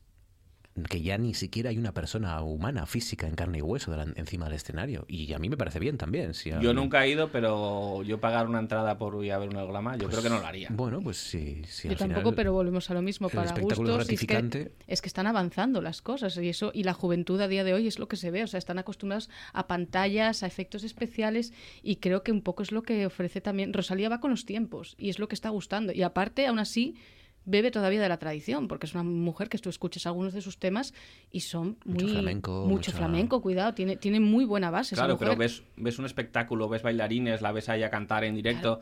Un holograma, yo a lo mejor, si hubiera un sistema para verlo en mi casa, a lo mejor sí lo vería. Pero ir a un sitio, a un recinto, sí. a lo mejor que tienes que a- andar un montón de kilómetros o ir fuera de tu ciudad para ir a ver un holograma, yo en principio no me atrae mucho. Un festival de hologramas, imagínate. Bueno, ¿no? pues A- cuidado, eh, no lo digas muy alto. Una tien- tienda, una tienda de campaña durante tres o cuatro días. Sin, a sin agua corriente. ¿eh? Eso faltan un par de veranos. Eso, eso ya nos queda un poco atrás ya. Ya estamos un poco mayorinos. Eh, Sergio, ¿Rosalía sí o Rosalía no? Esto es así. ¿Rosalía a favor o en contra? ¿Blanco o negro? No, me- a favor, a favor, eh, aunque me gustó más el primer disco que el segundo. Eh, a favor, eh, yo no es que sea mi estilo de música, pero sí que, como estáis comentando, eh, eh, es una persona que sí estoy de acuerdo con David, sabe mucho de música. O por lo menos sí que tiene, eh, se, le, se le nota mucho que a nivel de composición mm, sabe lo que hace y sabe eh, luego plasmarlo. Y creo recordar que en el primer trabajo eh, también recuperaba una pieza de un poema o un musical del siglo XIII que lo readaptaba a los nuevos tiempos, como dice Menchu, y lo que está haciendo es conectar con un tipo de público, de un tipo de generación, como en su momento, ya que mencionabais a Alaska, lo hizo Alaska con la movida madrileña y cosas posteriores, eh, Fangoria y todo esto, y otros muchos lo han hecho con, con sus músicas y sus estilos. Pero yo creo que es, eh, eh, esto es lo de siempre, si no existiera Rosalía, pues habría que probablemente que inventarla. Y tenemos, yo creo, también un poco la suerte, entre comillas, y no quiero para pecar tampoco de, de chauvinismo, de que, bueno, que es una artista de aquí y que está se ha hecho un hueco muy bien y muy rápido eh, en unos mercados que eran francamente complicados. Está en una posición muy top de lo que es la industria musical a nivel mundial. Luego ya podemos compartir o no otras cosas. Yo, por ejemplo, así a- de primeras a priori, pues a lo mejor no me atraería ir a uno de sus conciertos porque no es el tipo de música que a mí más me atraiga. Pero digo a priori. Eh, luego igual sí, porque eh, también lo que te gusta cuando vas a un concierto es pues disfrutar de lo que estabais comentando, ¿no? De, del show, de que aparte de la música pues haya espectáculo y que durante esas horas pues eh, te lo disfrutes. Ahora, si me das a escoger, como estabais hablando antes, yo también prefiero ir a ver a Bruce Springsteen. Yo estuve viendo a Bruce Springsteen en el 2013 en el Molinón y me lo pasé bomba. Claro, eh, el día, ya sé que no es lo mismo y no es comparable y no quiero crear susceptibilidades, pero yo el 6 de este mes estuve en Madrid viendo a los supervivientes de Queen por quinta vez en mi vida y me lo pasé como los como los sitios. Bueno, los ¿Sabes? supervivientes, o el superviviente, ¿no? ¿Cuántos quedan? No, no, quedan dos, Dos. que además son los fundadores del grupo, aunque no del nombre, que son Brian May y Roger Taylor.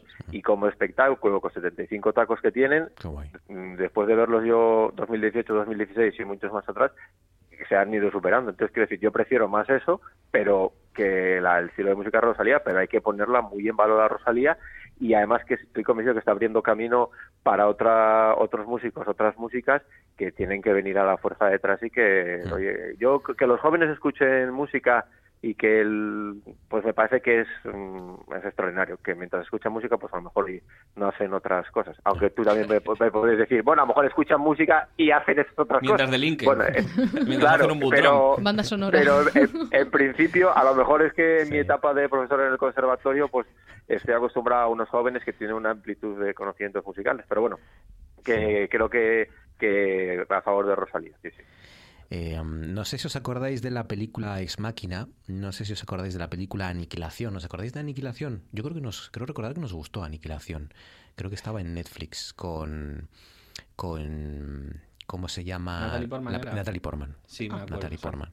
Bueno, pues eh, el director de ambas películas, de Ex Máquina y de Aniquilación, eh, estrena película este fin de semana. Se titula Men. Y también es guionista de 28 días después o de Nunca me abandones. Nueva película de Alex Garland. Película de miedo. No te va a gustar, David, yo creo. si decides ya por mí. No te gustan de miedo, ¿no? No. Bueno, bueno, depende de cómo sea el miedo. Si es miedo así un poco. ¿No te gustó Aniquilación? Clásico. ¿La de Natalie Portman? Sí, pero es que no. O Es sea, cosa- el de miedo me puede llegar a gustar. Lo que no me gusta es el terror, el gol. Mm. Pero si un poquito así de sustito, tipo. Pues eso es aniculación o alguna de amenábar, algo así, sí. Aniquilación, una especie de como de, de- de puerta a una dimensión o bueno, algo que caía en la tierra No y daba que miedo eso. no, no había no porque eran animales, ¿no? Digamos como biológicamente muy desarrollados, ¿no? Porque caía algo en la tierra y desarrollaba una parte del territorio, ¿no? Y mucha vegetación, lo convertía en una especie de Si acaso un poco de inquietud puede generar esa película. de gran selva, ¿no? Y ahí estaba Natalie Portman. Bueno, pues ocho minutos sobre las 10. Si os parece, arrancamos este Tú antes molabas especial Camareros. Vamos allá.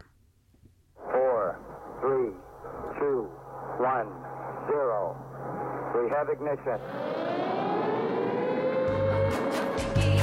Orgullo friki, orgullo friki, no tengas vergüenza. Orgullo friki, orgullo friki, orgullo friki. Fricazo como yo, no tengas vergüenza, vamos, grítalo. Si ves Doctor Who y veías Dragon Ball, intentar negarlo es un error. Y ahora sal ahí y cosplayéate, márcate unos bailes y diviértete. Por un día es tuya la ciudad, pierde la cabeza como le No me importa que seas Trekkie o de Star Wars.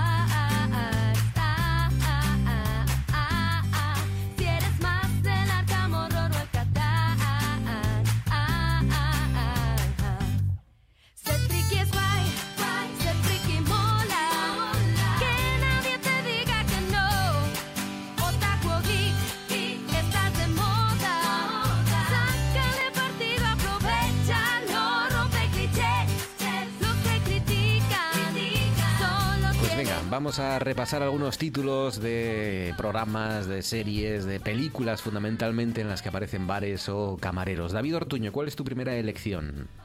Pues mi primera elección es la de un local impresionante, mítico, que seguramente todo el mundo que haya visto esta película pues lo recordará, y es el Club de la Tinta y la Pintura, que podemos ver en el film ¿Quién engañó a Roger Rabbit?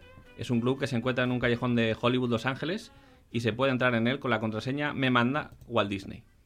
La entrada está vigilada por Bongo, el gorila, y en el club trabajan como, como camareros los pingüinos de Mary Poppins. Hay un pulpo que está como camarero y entre sus espectáculos están el pato Donald y el pato Lucas tocando el piano y tirándose bombazos. Y podemos encontrar a la genial Jessica Rabbit cantando con los cuervos de Dumbo como músicos. Y tenemos un cachito de una canción. You had plenty money, 1922. You let other women make a fool of you. Why don't you do right? Like some other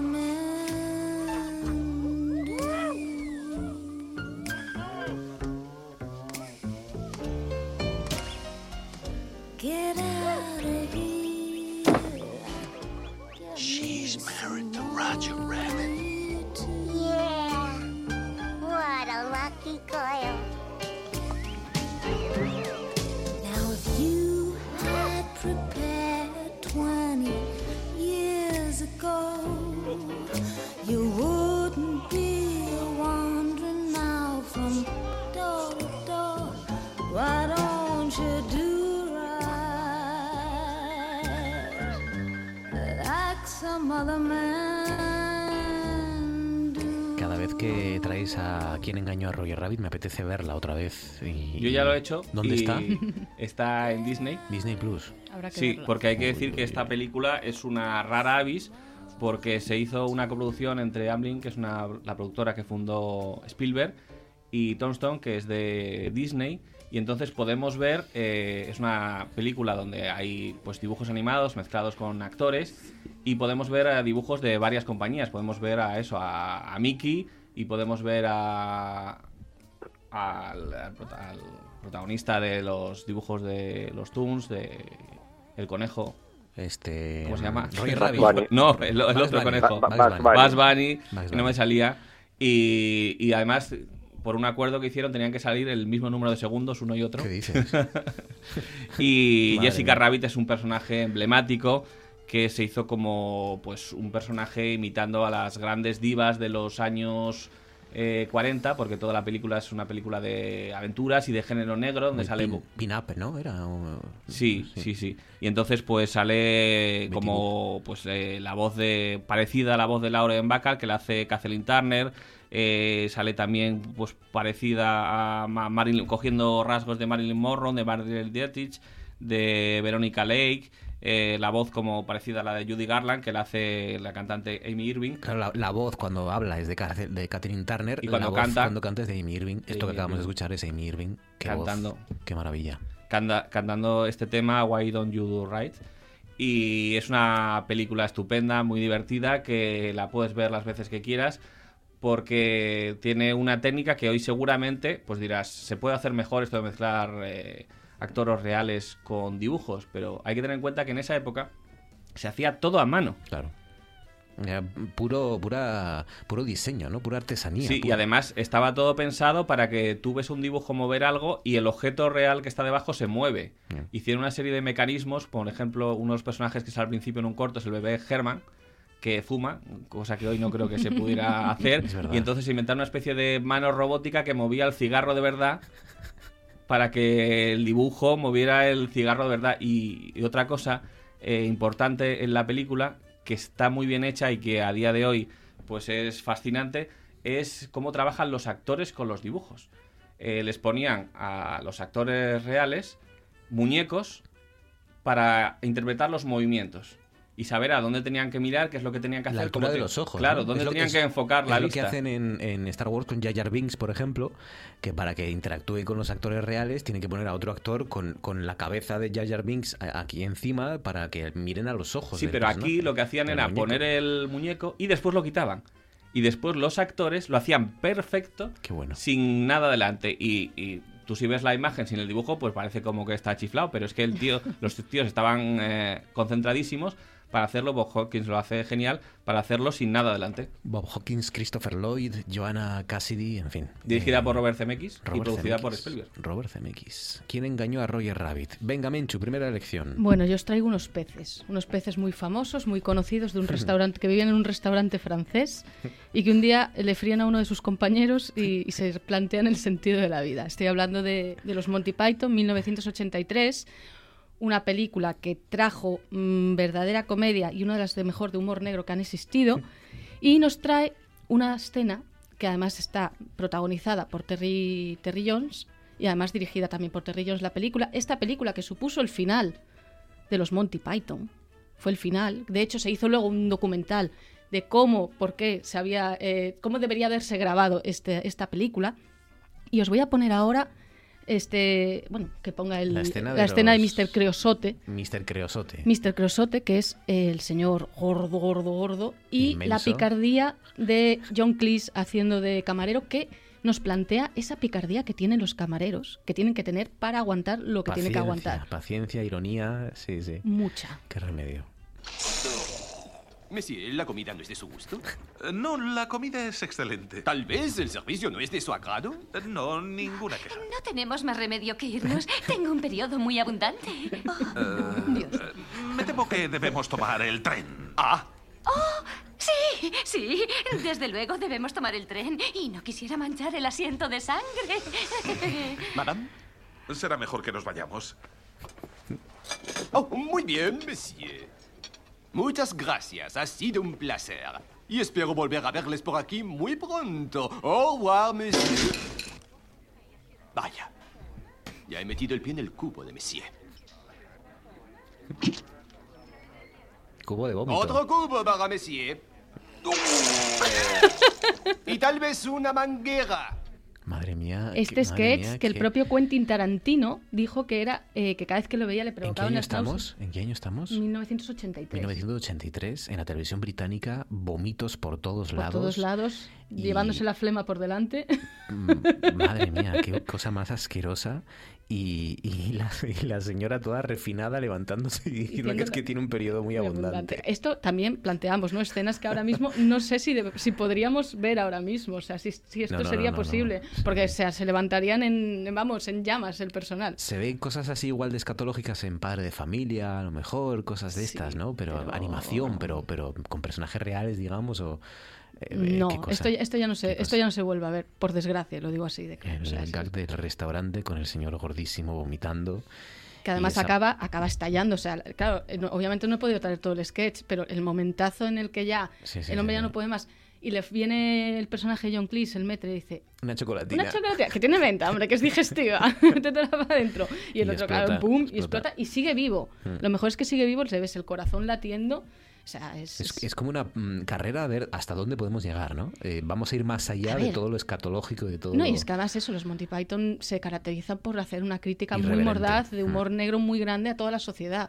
Y esta es una de ellas. Venga, Sergio, primera elección. Pues yo voy a ir a un- una de mis películas favoritas, uno de los grandes clásicos para mí de la historia del cine, que va más allá de su propio género, que es el western, que es dentro del hombre que mató a Liberty Balance, ya digo, una película más se utiliza también mucho en las clases, en el año 62, en el que uno se plantea qué pasa si juntas a dos de las grandes estrellas del género, eh, como eran John Wayne y James Stewart, eh, eh, para mostrar un poco cómo el oeste se va haciendo a sí mismo y cómo gente que venía del este se va encontrando con cosas salvajes, pero también por otro lado con cierta intención de crear una civilización, el mundo de los ganaderos, el mundo de la libertad de prensa, el mundo de los bandidos, el mundo de esa diligencia que se ve superada por la llegada del tren y con esa situación de que el malo Liberty Balance, el otro grande que es Lee Marvin, le mete una paliza de la que llega ahí al personaje de James Stewart, que tiene que bueno recuperarse en un pequeño hotel, restaurante que hay allí y no tiene más remedio que actuar de camarero en ese restaurante en el que los sábados se pone, como todos los sábados en todos los sitios restaurantes, mm, petado de gente. Y, y cuando va a servir un bistec pues eh, está allí el malo, el Liberty Balance, y, y, bueno, pues se produce una escena que es muy graciosa, que es la famosa escena del bistec que de esta, de esta película. Mirad. Tiene gracia la camarera.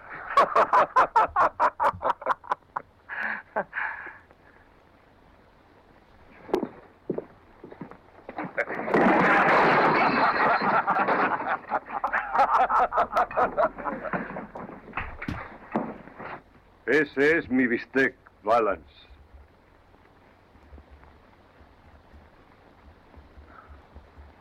Ya le has oído, niño. Vamos, cógelo. No. Ransom, espera. Te lo he dicho a ti, Balance. Vamos, recógelo.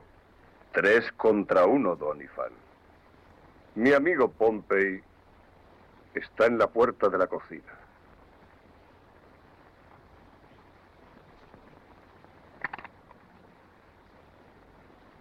Yo lo recogeré, Liberty.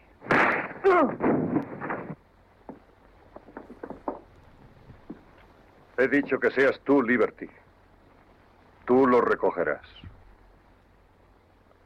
Ese es mi bistec, Liberty. Quien no ha querido decir eso alguna vez, ¿eh? Se dan pocas oportunidades en la vida para decir esa frase. Pero además, y luego el puntapié que le mete John. Wayne, que, o sea, que, que, que, que- que ni Bruce Lee al, co- al compinche, es que es, a mí eh, en parte se me súper gracioso, al compinche Liberty Balance. Curiosidades que tiene esta película y esta escena. En esa escena está presente el malo. Y diréis vosotros, el malo, ya, ya, no, no, me refiero a el malo de el bueno, el feo y el malo. En esta película trabaja Lee Van Cleef, de las pocas apariciones que hizo dentro de la industria del Hollywood, sin ser spaghetti western, por supuesto, mucho más joven de lo que le recordamos. en esta escena, de al principio el que le da la bandeja a James Stewart con el bistec para John Wayne, por entendernos con los nombres reales, es Vera Miles, que es la hermana, para entendernos, de la chica de la ducha de psicosis. Por ejemplo. Y ya para redondear curiosidades, que estas cosas que esas me gustan mucho, en esta película, que está contada en flashback, y que hay muchísimos actores de esa factoría de John Ford presentes en muchísimas de las películas que nos hemos encontrado y que todos tenemos en la cabeza de John Ford, que además hace poco yo también vi un documental que se titula John Ford, el hombre que creó América, que es también delicioso si lo podéis ver de TCM, eh, pues eh, está un señor que hace de un senador que es John Carradine, el padre del pequeño Saltamontes, Claro, para claro. entendernos.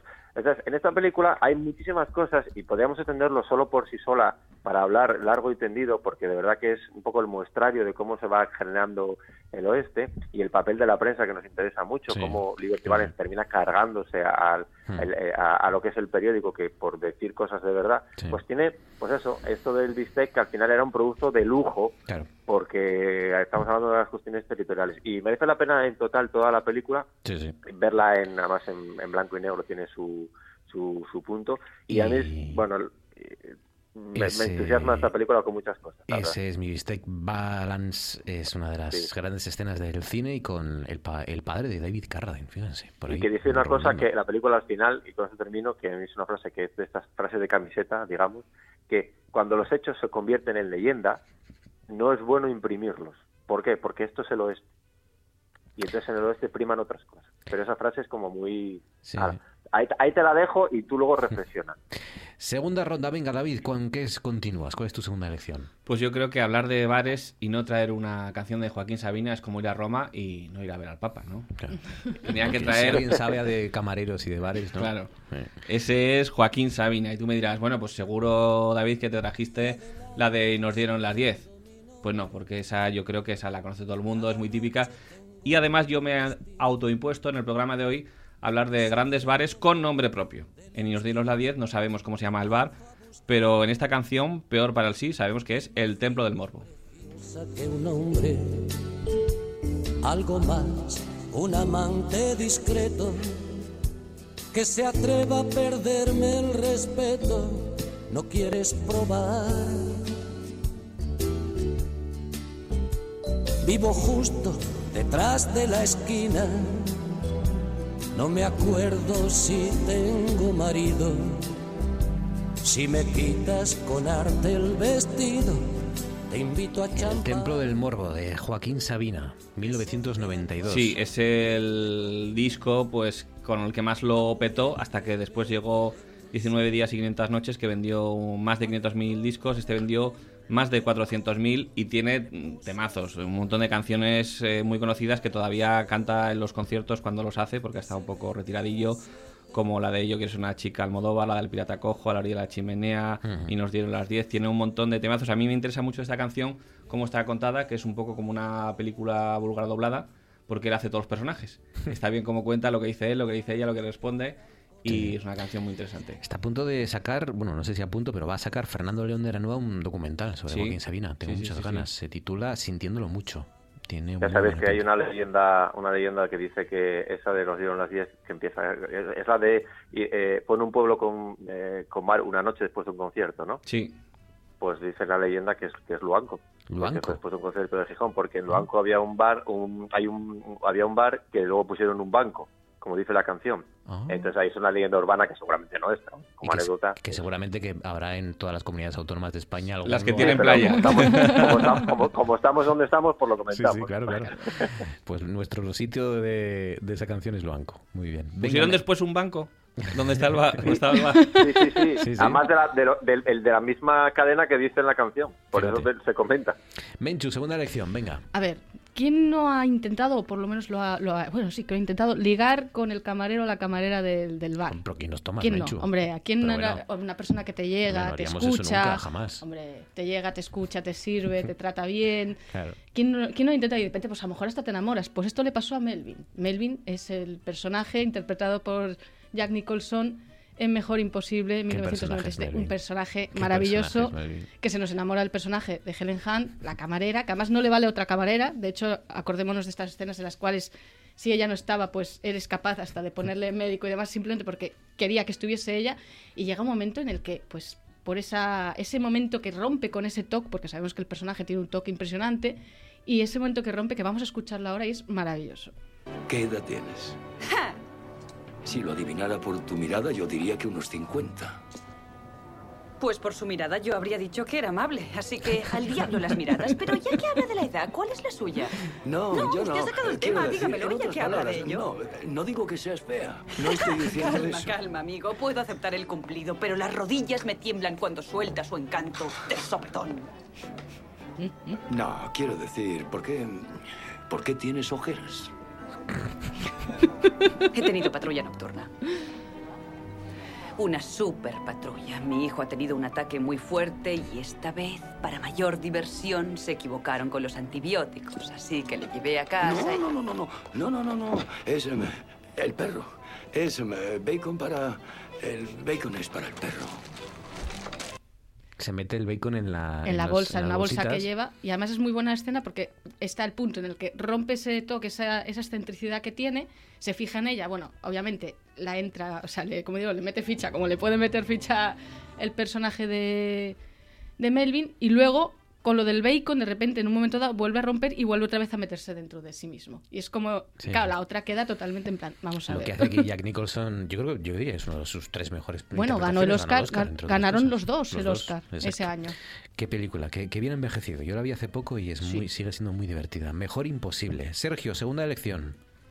Pues yo, ya que David está con nombres de sitios, pues qué tal La Taberna del Turco, en pleno siglo de oro español, en la que es la película más ambiciosa y más cara, rodada íntegramente en español de la historia de nuestro cine, que es El Capitán a la Triste, 2006.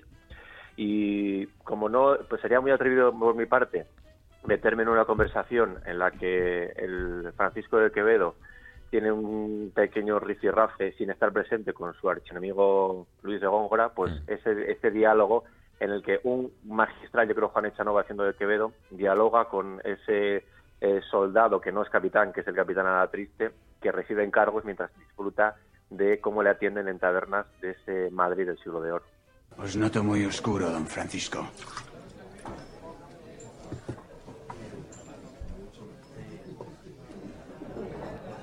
¿Y cómo va lo del memorial? Creo que Filipo el Grande y su privado Olivares se limpian el culo con él. No deja de ser un honor. En todo caso, será un honor para su real culo. El papel era bueno, de a medio educado la resma, y con mi mejor letra. Pues corre el rumor que el conde de Olivares empieza a teneros aprecio. Sí. Ya hasta me deja vivir en Madrid. Necesita vuestros versos. Venga, no jodáis, capitán. Mm. Sois bueno como amigo, pero nadie os quiere como enemigo. Eso dicen. Perdón por la interrupción, señor de Quevedo, pero mis amigos y yo discutíamos sobre si estas rimas que circulan por Madrid son vuestras.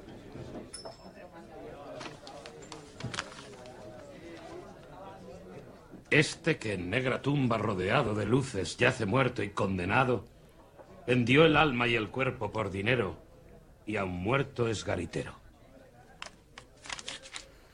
Quevedo y Góngora en la taberna del Turco. Está la taberna del Turco y está la taberna del Turbo, ¿os acordáis? De Celtas Cortos. Sí. ¿eh? Del Ojo, Turmo. Del Turmo, eso. Tú casi si es Turbo. Y es, Turmo. y es la cabaña. La Bueno, cabaña del turno, cabaña sí. taberna. Cabaña del Turmo. La Lo que cabaña, pasa es que como vocaliza el cantante de Cifu, el cantante de. Celtas Cortos, no se entiende muy bien. Pero si lees la letra, dice la cabaña del Turmo. del Turmo. Venga, última ronda rapidísimamente, David Ortuño, ¿con qué cierras? Pues cierro con un gran local, un gran cabaret, el Mocha Esti de la serie Babylon Berlin.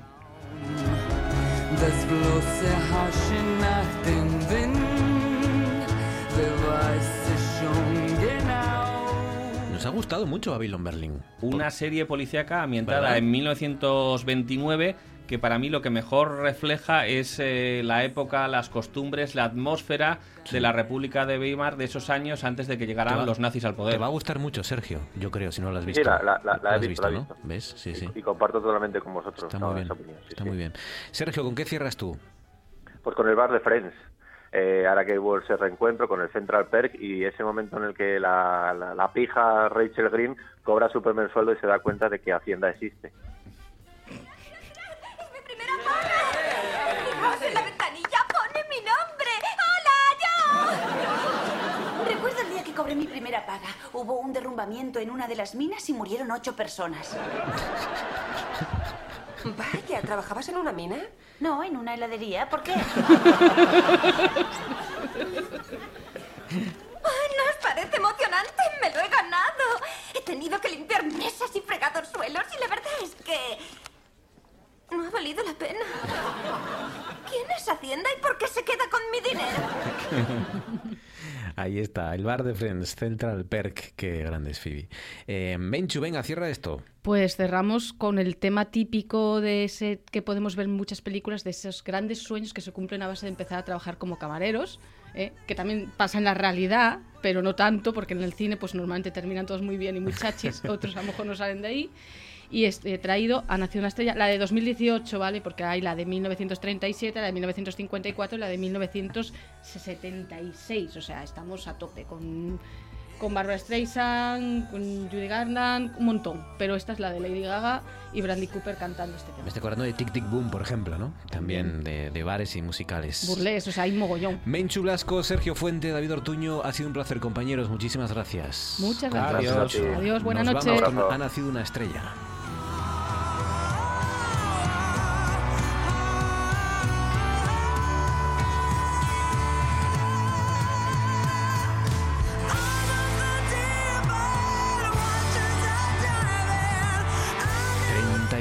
Minutos sobre las 10 de la noche. Antes de acabar, nos toca irnos de viaje con nuestro viajero Alberto Camba. Ya vamos. Esto es Noche tras Noche.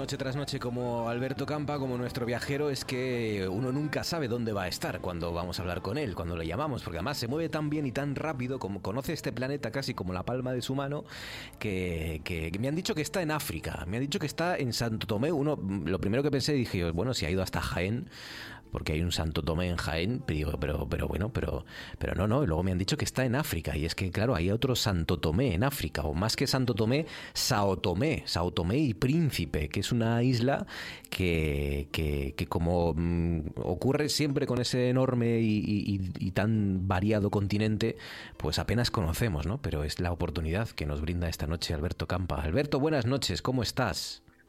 Hola, boas noites, boas noites, Marcos. Boas noites, eh, que no llega gallego y es portugués, porque Sao Tomé Sí. es provincia, ¿no? Eh, O fue provincia eh, eh, portuguesa, precisamente.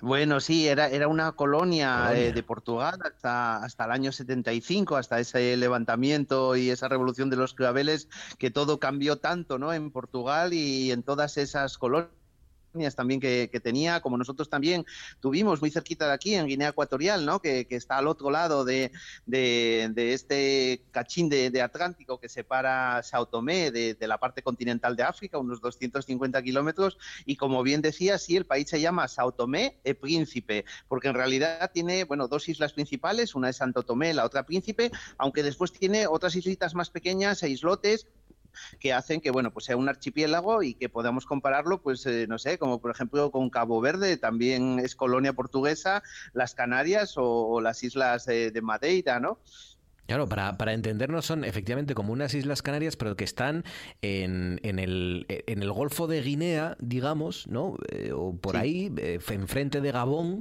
enfrente de Guinea Ecuatorial, eh, una isla que está a varios kilómetros de, de Libreville y de, y de ese país, ¿no? De, de Gabón, y que pues es esa isla, fundamentalmente esa isla Santo Tomé y Príncipe.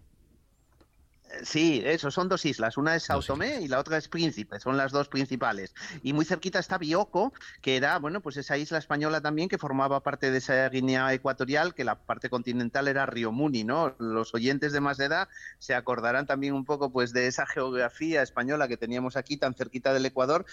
Y ya verás, también hablaremos, porque por aquí también pasa el Ecuador. Después, cuando estemos recorriendo el país, vamos a intentar recorrerlo completamente, pues también te contaré muchas cosas curiosas eh, a nivel geográfico, ¿no?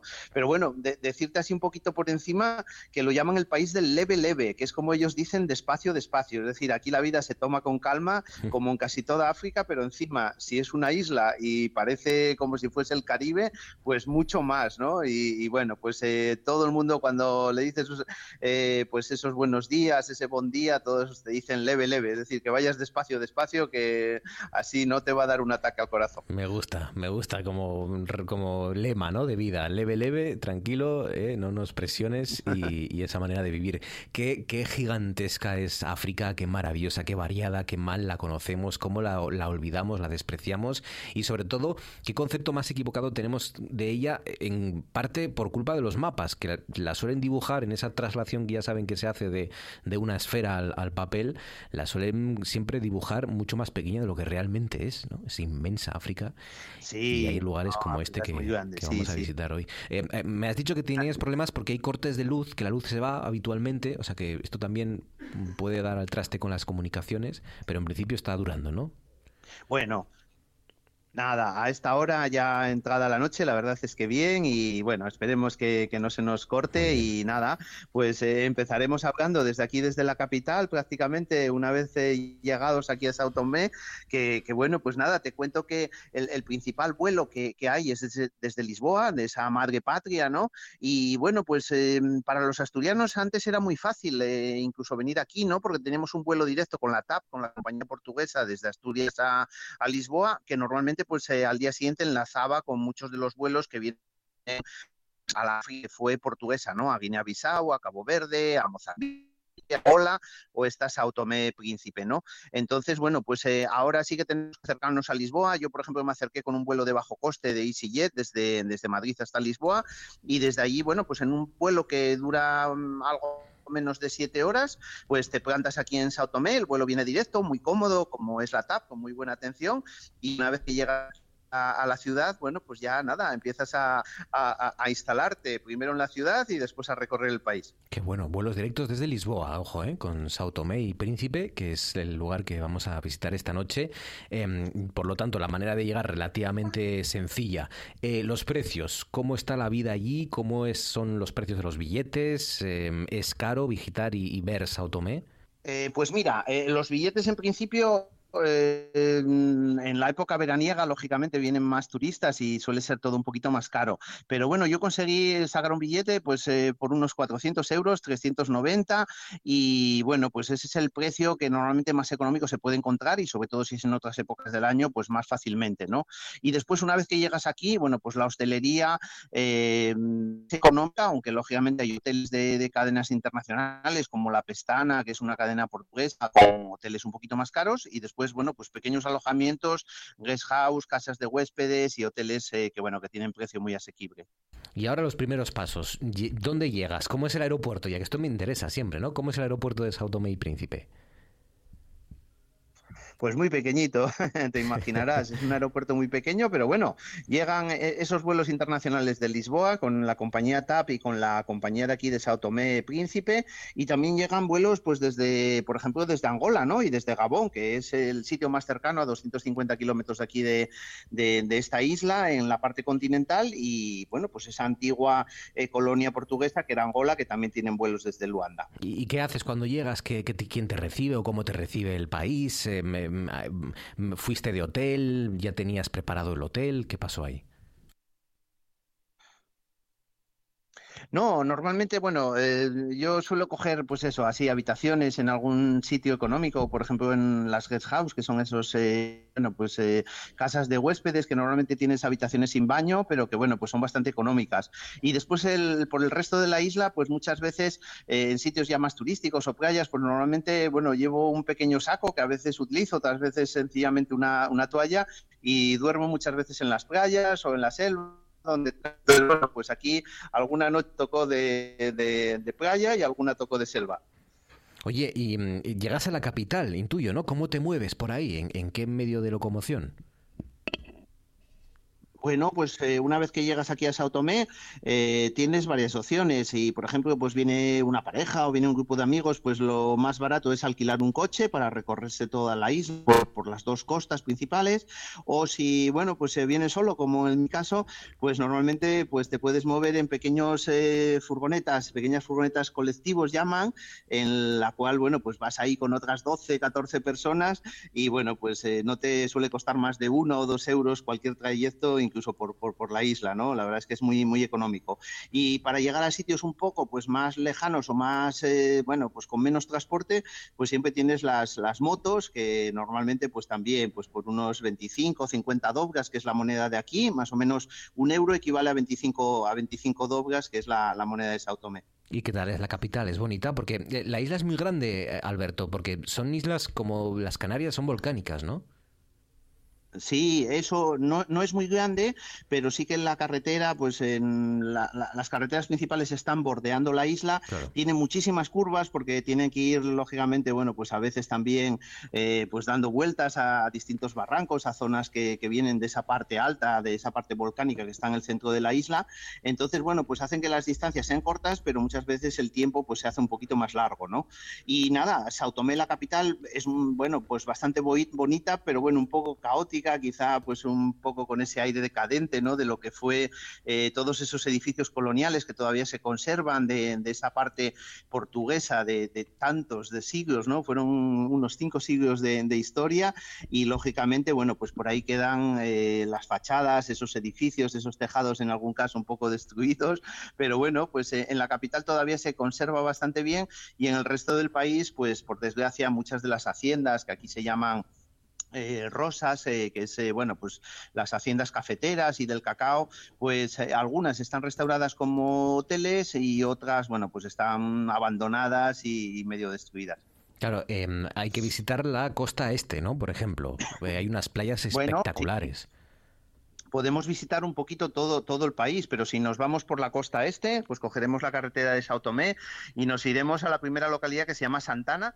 Ahí, bueno, pues hay una zona de playas muy bonitas, eh, hay un hotel de una cadena francesa que es el Cruz Santana, eh, desgraciadamente ahora cerrado después del, del COVID, pero bueno, una zona de playas muy bonitas, ¿no? Y muy cerca de ahí está, bueno, pues una de esas haciendas que se puede visitar, que es la Rosa Sé, eh, una zona que, bueno, pues cuando la gente entra puede ir viendo ese, ese pasado de, de cómo se trataba el cacao y el café, cómo se secaba el grano.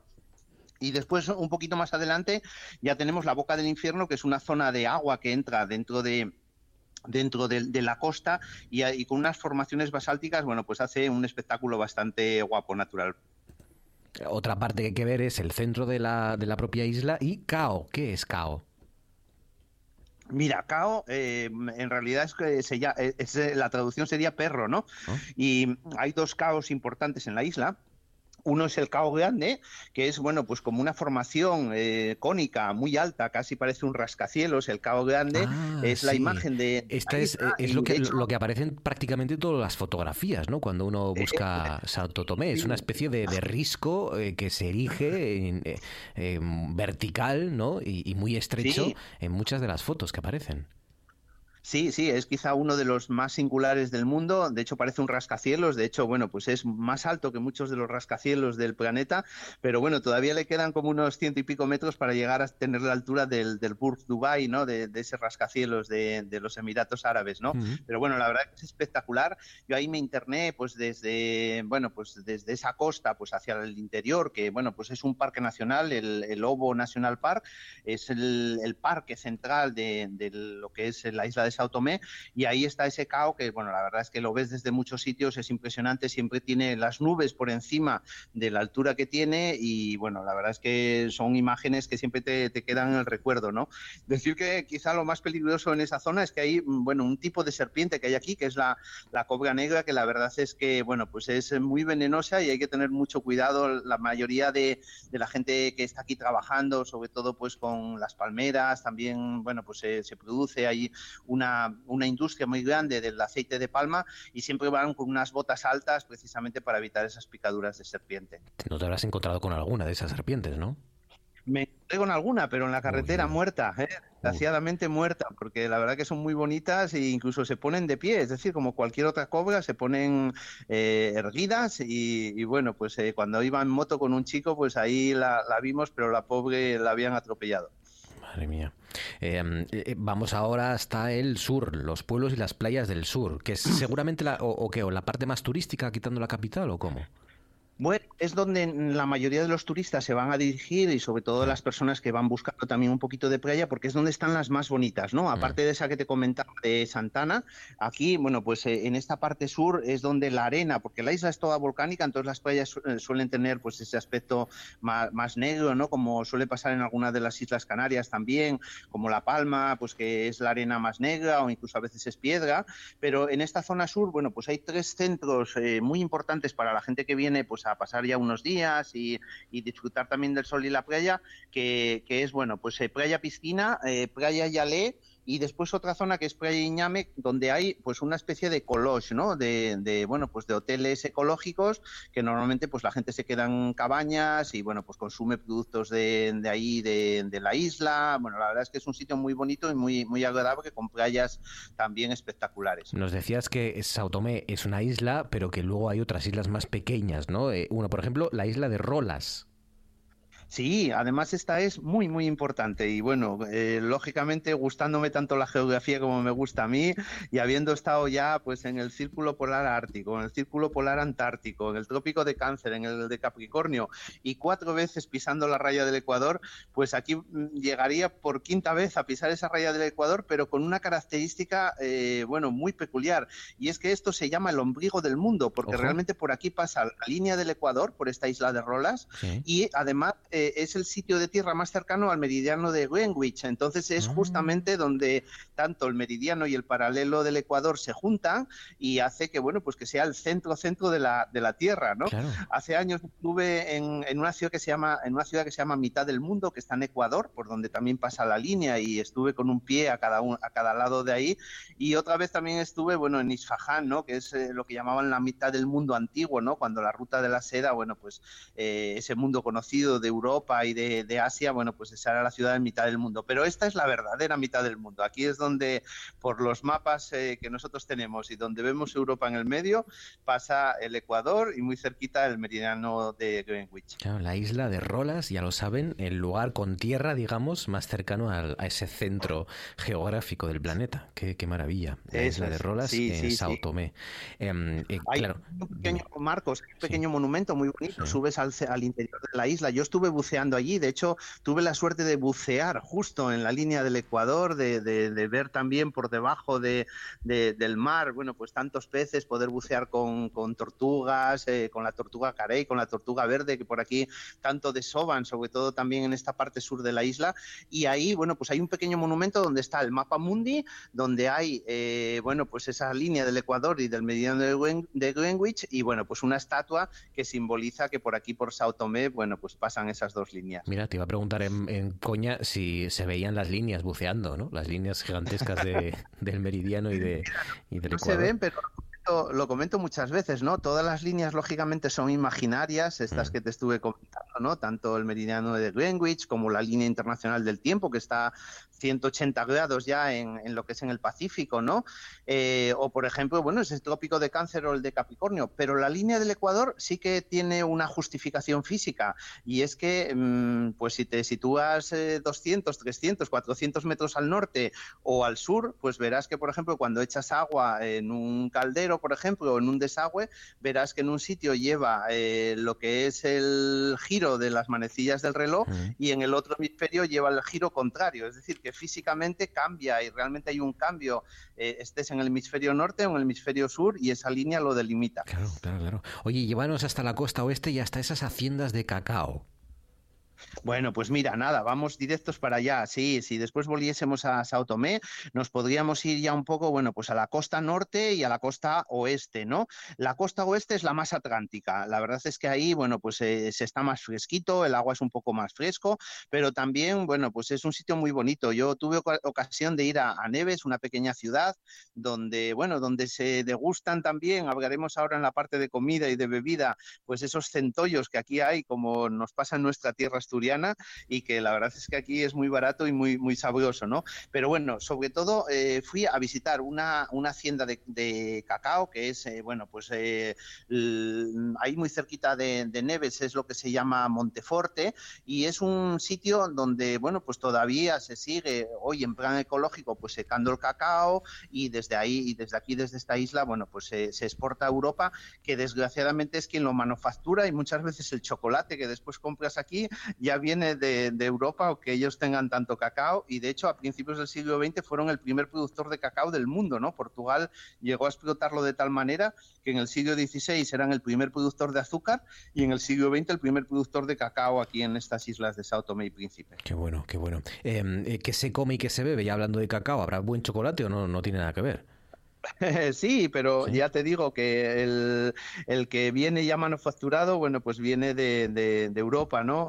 Eh, pero bueno, sí que puedes probar y de hecho en algunas de esas haciendas, voy a decirte una, para la gente que un día se quiera acercar aquí, se llama la Rosa Sao Joao de Angolares, está en la parte este y es una de esas haciendas que también eran cafeteras y, y- y de cacao, donde se puede, bueno, tomar un menú de degustación impresionante. Es lo llaman el, el Ferrat de, de aquí de Sao Tomé y la verdad es que, bueno, yo pude probarlo por un precio, bueno, 25 euros son 14 platos, eh, cosas riquísimas en las que vas a probar precisamente desde estas pepitas de cacao, que ellos las, las eh, bueno, pues muchas veces las saborean un de pimienta y con un poco de jengibre, con un vino de, de Setúbal, con un vino portugués también muy rico y después, bueno, pues platos eh, con productos de la tierra que llevan pues desde pescados que son pez volador o atún, eh, frutas como el maracuyá o también pues por ejemplo la, la- piña y bueno, la verdad es que una, una delicia, ¿no? Si lo combinamos también con la cerveza que se bebe aquí, que bueno, muchas viene de Portugal, pero ellos también tienen su cerveza local, pues la verdad es que comer y beber pues es toda una satisfacción. Y sin olvidarnos de, de esos centollos que ellos los llaman santolas, te los preparan en 10 minutos y bueno, pues prácticamente te comes un centollo por 8 o 9 euros, eh, que bueno, se parecen porque son más blanditos pues a la ñocla nuestra del, del Cantábrico. Qué rico, qué rico. Pues, pues mira, me está apeteciendo mucho, ¿eh? Conocer Sao Tomé, em, porque es como una, decías, es una especie de, de África en, en pequeñito, en resumen, ¿no? Como con muchas de las Sí, cosas porque- que se pueden ver en África. Y además, bueno, pues sobre todo eh, muy recomendable para quien quiere tener un primer contacto con el África subsahariana, con el África negra y no tener pues ningún miedo, ningún problema. La verdad es que la gente aquí es encantadora, eh, imposible casi que haya ningún robo, ningún atraco. Eh, bueno, de hecho, acabaré el programa después cuando vayamos acabando con una frase de que define un poco pues a los automenses, porque realmente son muy buena gente, siempre con una sonrisa, muy educados, siempre saludándote y dándote los buenos días y las buenas tardes y bueno, la verdad es que es una, una delicia, ¿no? Si a eso añadimos que en el interior de la reina de la, de la isla tenemos muchas especies también pues de, vida animal, de fauna, de flora, pues hace que sea un mini continente pequeñito, no hay lógicamente, bueno, pues animales de gran tamaño, pero sí que tendremos, bueno, pues eh, esos baobab, por ejemplo, pues en la costa o esas, eh, esos tamarindos, muchísimos árboles que nos van a recordar también a, a África y sobre todo, bueno, pues la gente, que es lo mejor del país, pero lo mejor con diferencia y sobre todo, si tuviese que catalogar a esta gente, la definiría como la más buena de África, ¿no? Me recordaba mucho a Cabo Verde, pero sobre todo, eh, comparada con el África continental, aquí nadie va a tener ningún problema y puede moverse en coche de alquiler o en transporte público sin ningún problema por todo el país. Qué guapo, qué maravilla. Sao Tomé, Santo Tomé, de Santo Tomé y Príncipe, esta isla que, que- que tiene tantísimos atractivos y que ah, sorprendentemente es, es fácil de ir, como nos ha contado Alberto Campa, tiene ese acceso Sí. a través de Lisboa y es un viaje, bueno, largo, pues un poco más o un poco menos de siete horas, pero, pero, pero directo desde Lisboa, ¿no? Por ese pasado Sí, que sí, tienen en común.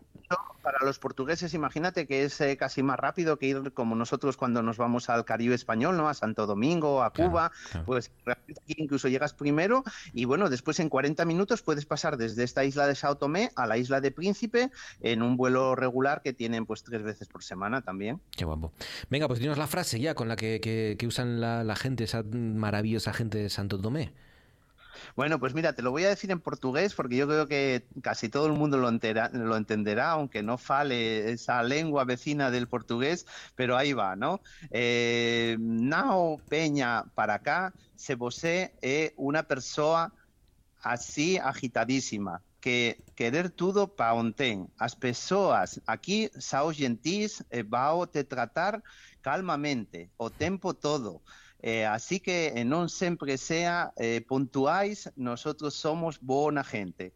Eh, yo creo que todo el mundo lo entiende y lo que viene Qué maravilla. es que la, la agitación en casa, que vengas para aquí con tranquilidad, Sí, sí, que aquí sí. que te van a tratar con mucha gentileza y con mucha tranquilidad y que bueno, que algunas veces a lo mejor no son muy puntuales, pero que realmente lo vas a pasar bien. Qué maravilla. Santo Tomé hoy con Alberto Campa. Alberto, disfrútalo, amigo. Un abrazo fuerte y gracias. Venga, boas noites, boas, boas noites. noites.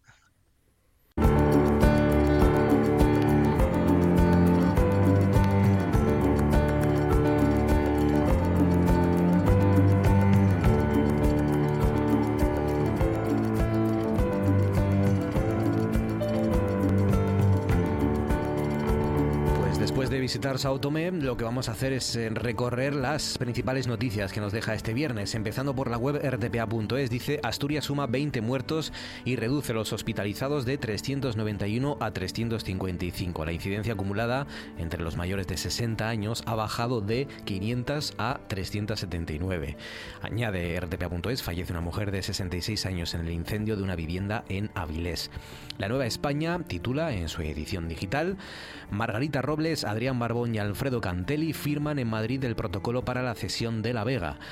Dice el proyecto para La Vega alejará hasta 90 metros la entrada de la Y de Santullano y también cuenta la Nueva España, dice la Guardia Civil traslada al hombre atrincherado en Castrión a un centro sanitario. El comercio titula Rusia y Ucrania pactan desbloquear la exportación de grano a través del Mar Negro. La mediación de Turquía y Naciones Unidas logra que los contendientes en la guerra firmen por separado un acuerdo vital para resolver la crisis mundial de alimentos. También dice el comercio, Barbón, Robles y Cantelli firman el acuerdo definitivo para el futuro de la Vega. Y por último, la nueva es, perdón, la voz de Asturias. La voz de Asturias titula con la fotografía para esa misma noticia: Derribos, rehabilitaciones, viviendas y descontaminación. El futuro de la Vega. Al detalle, Defensa, Principado y Ayuntamiento de Oviedo se dan un plazo de siete meses para firmar el convenio definitivo. Con las portadas y las noticias, marchamos.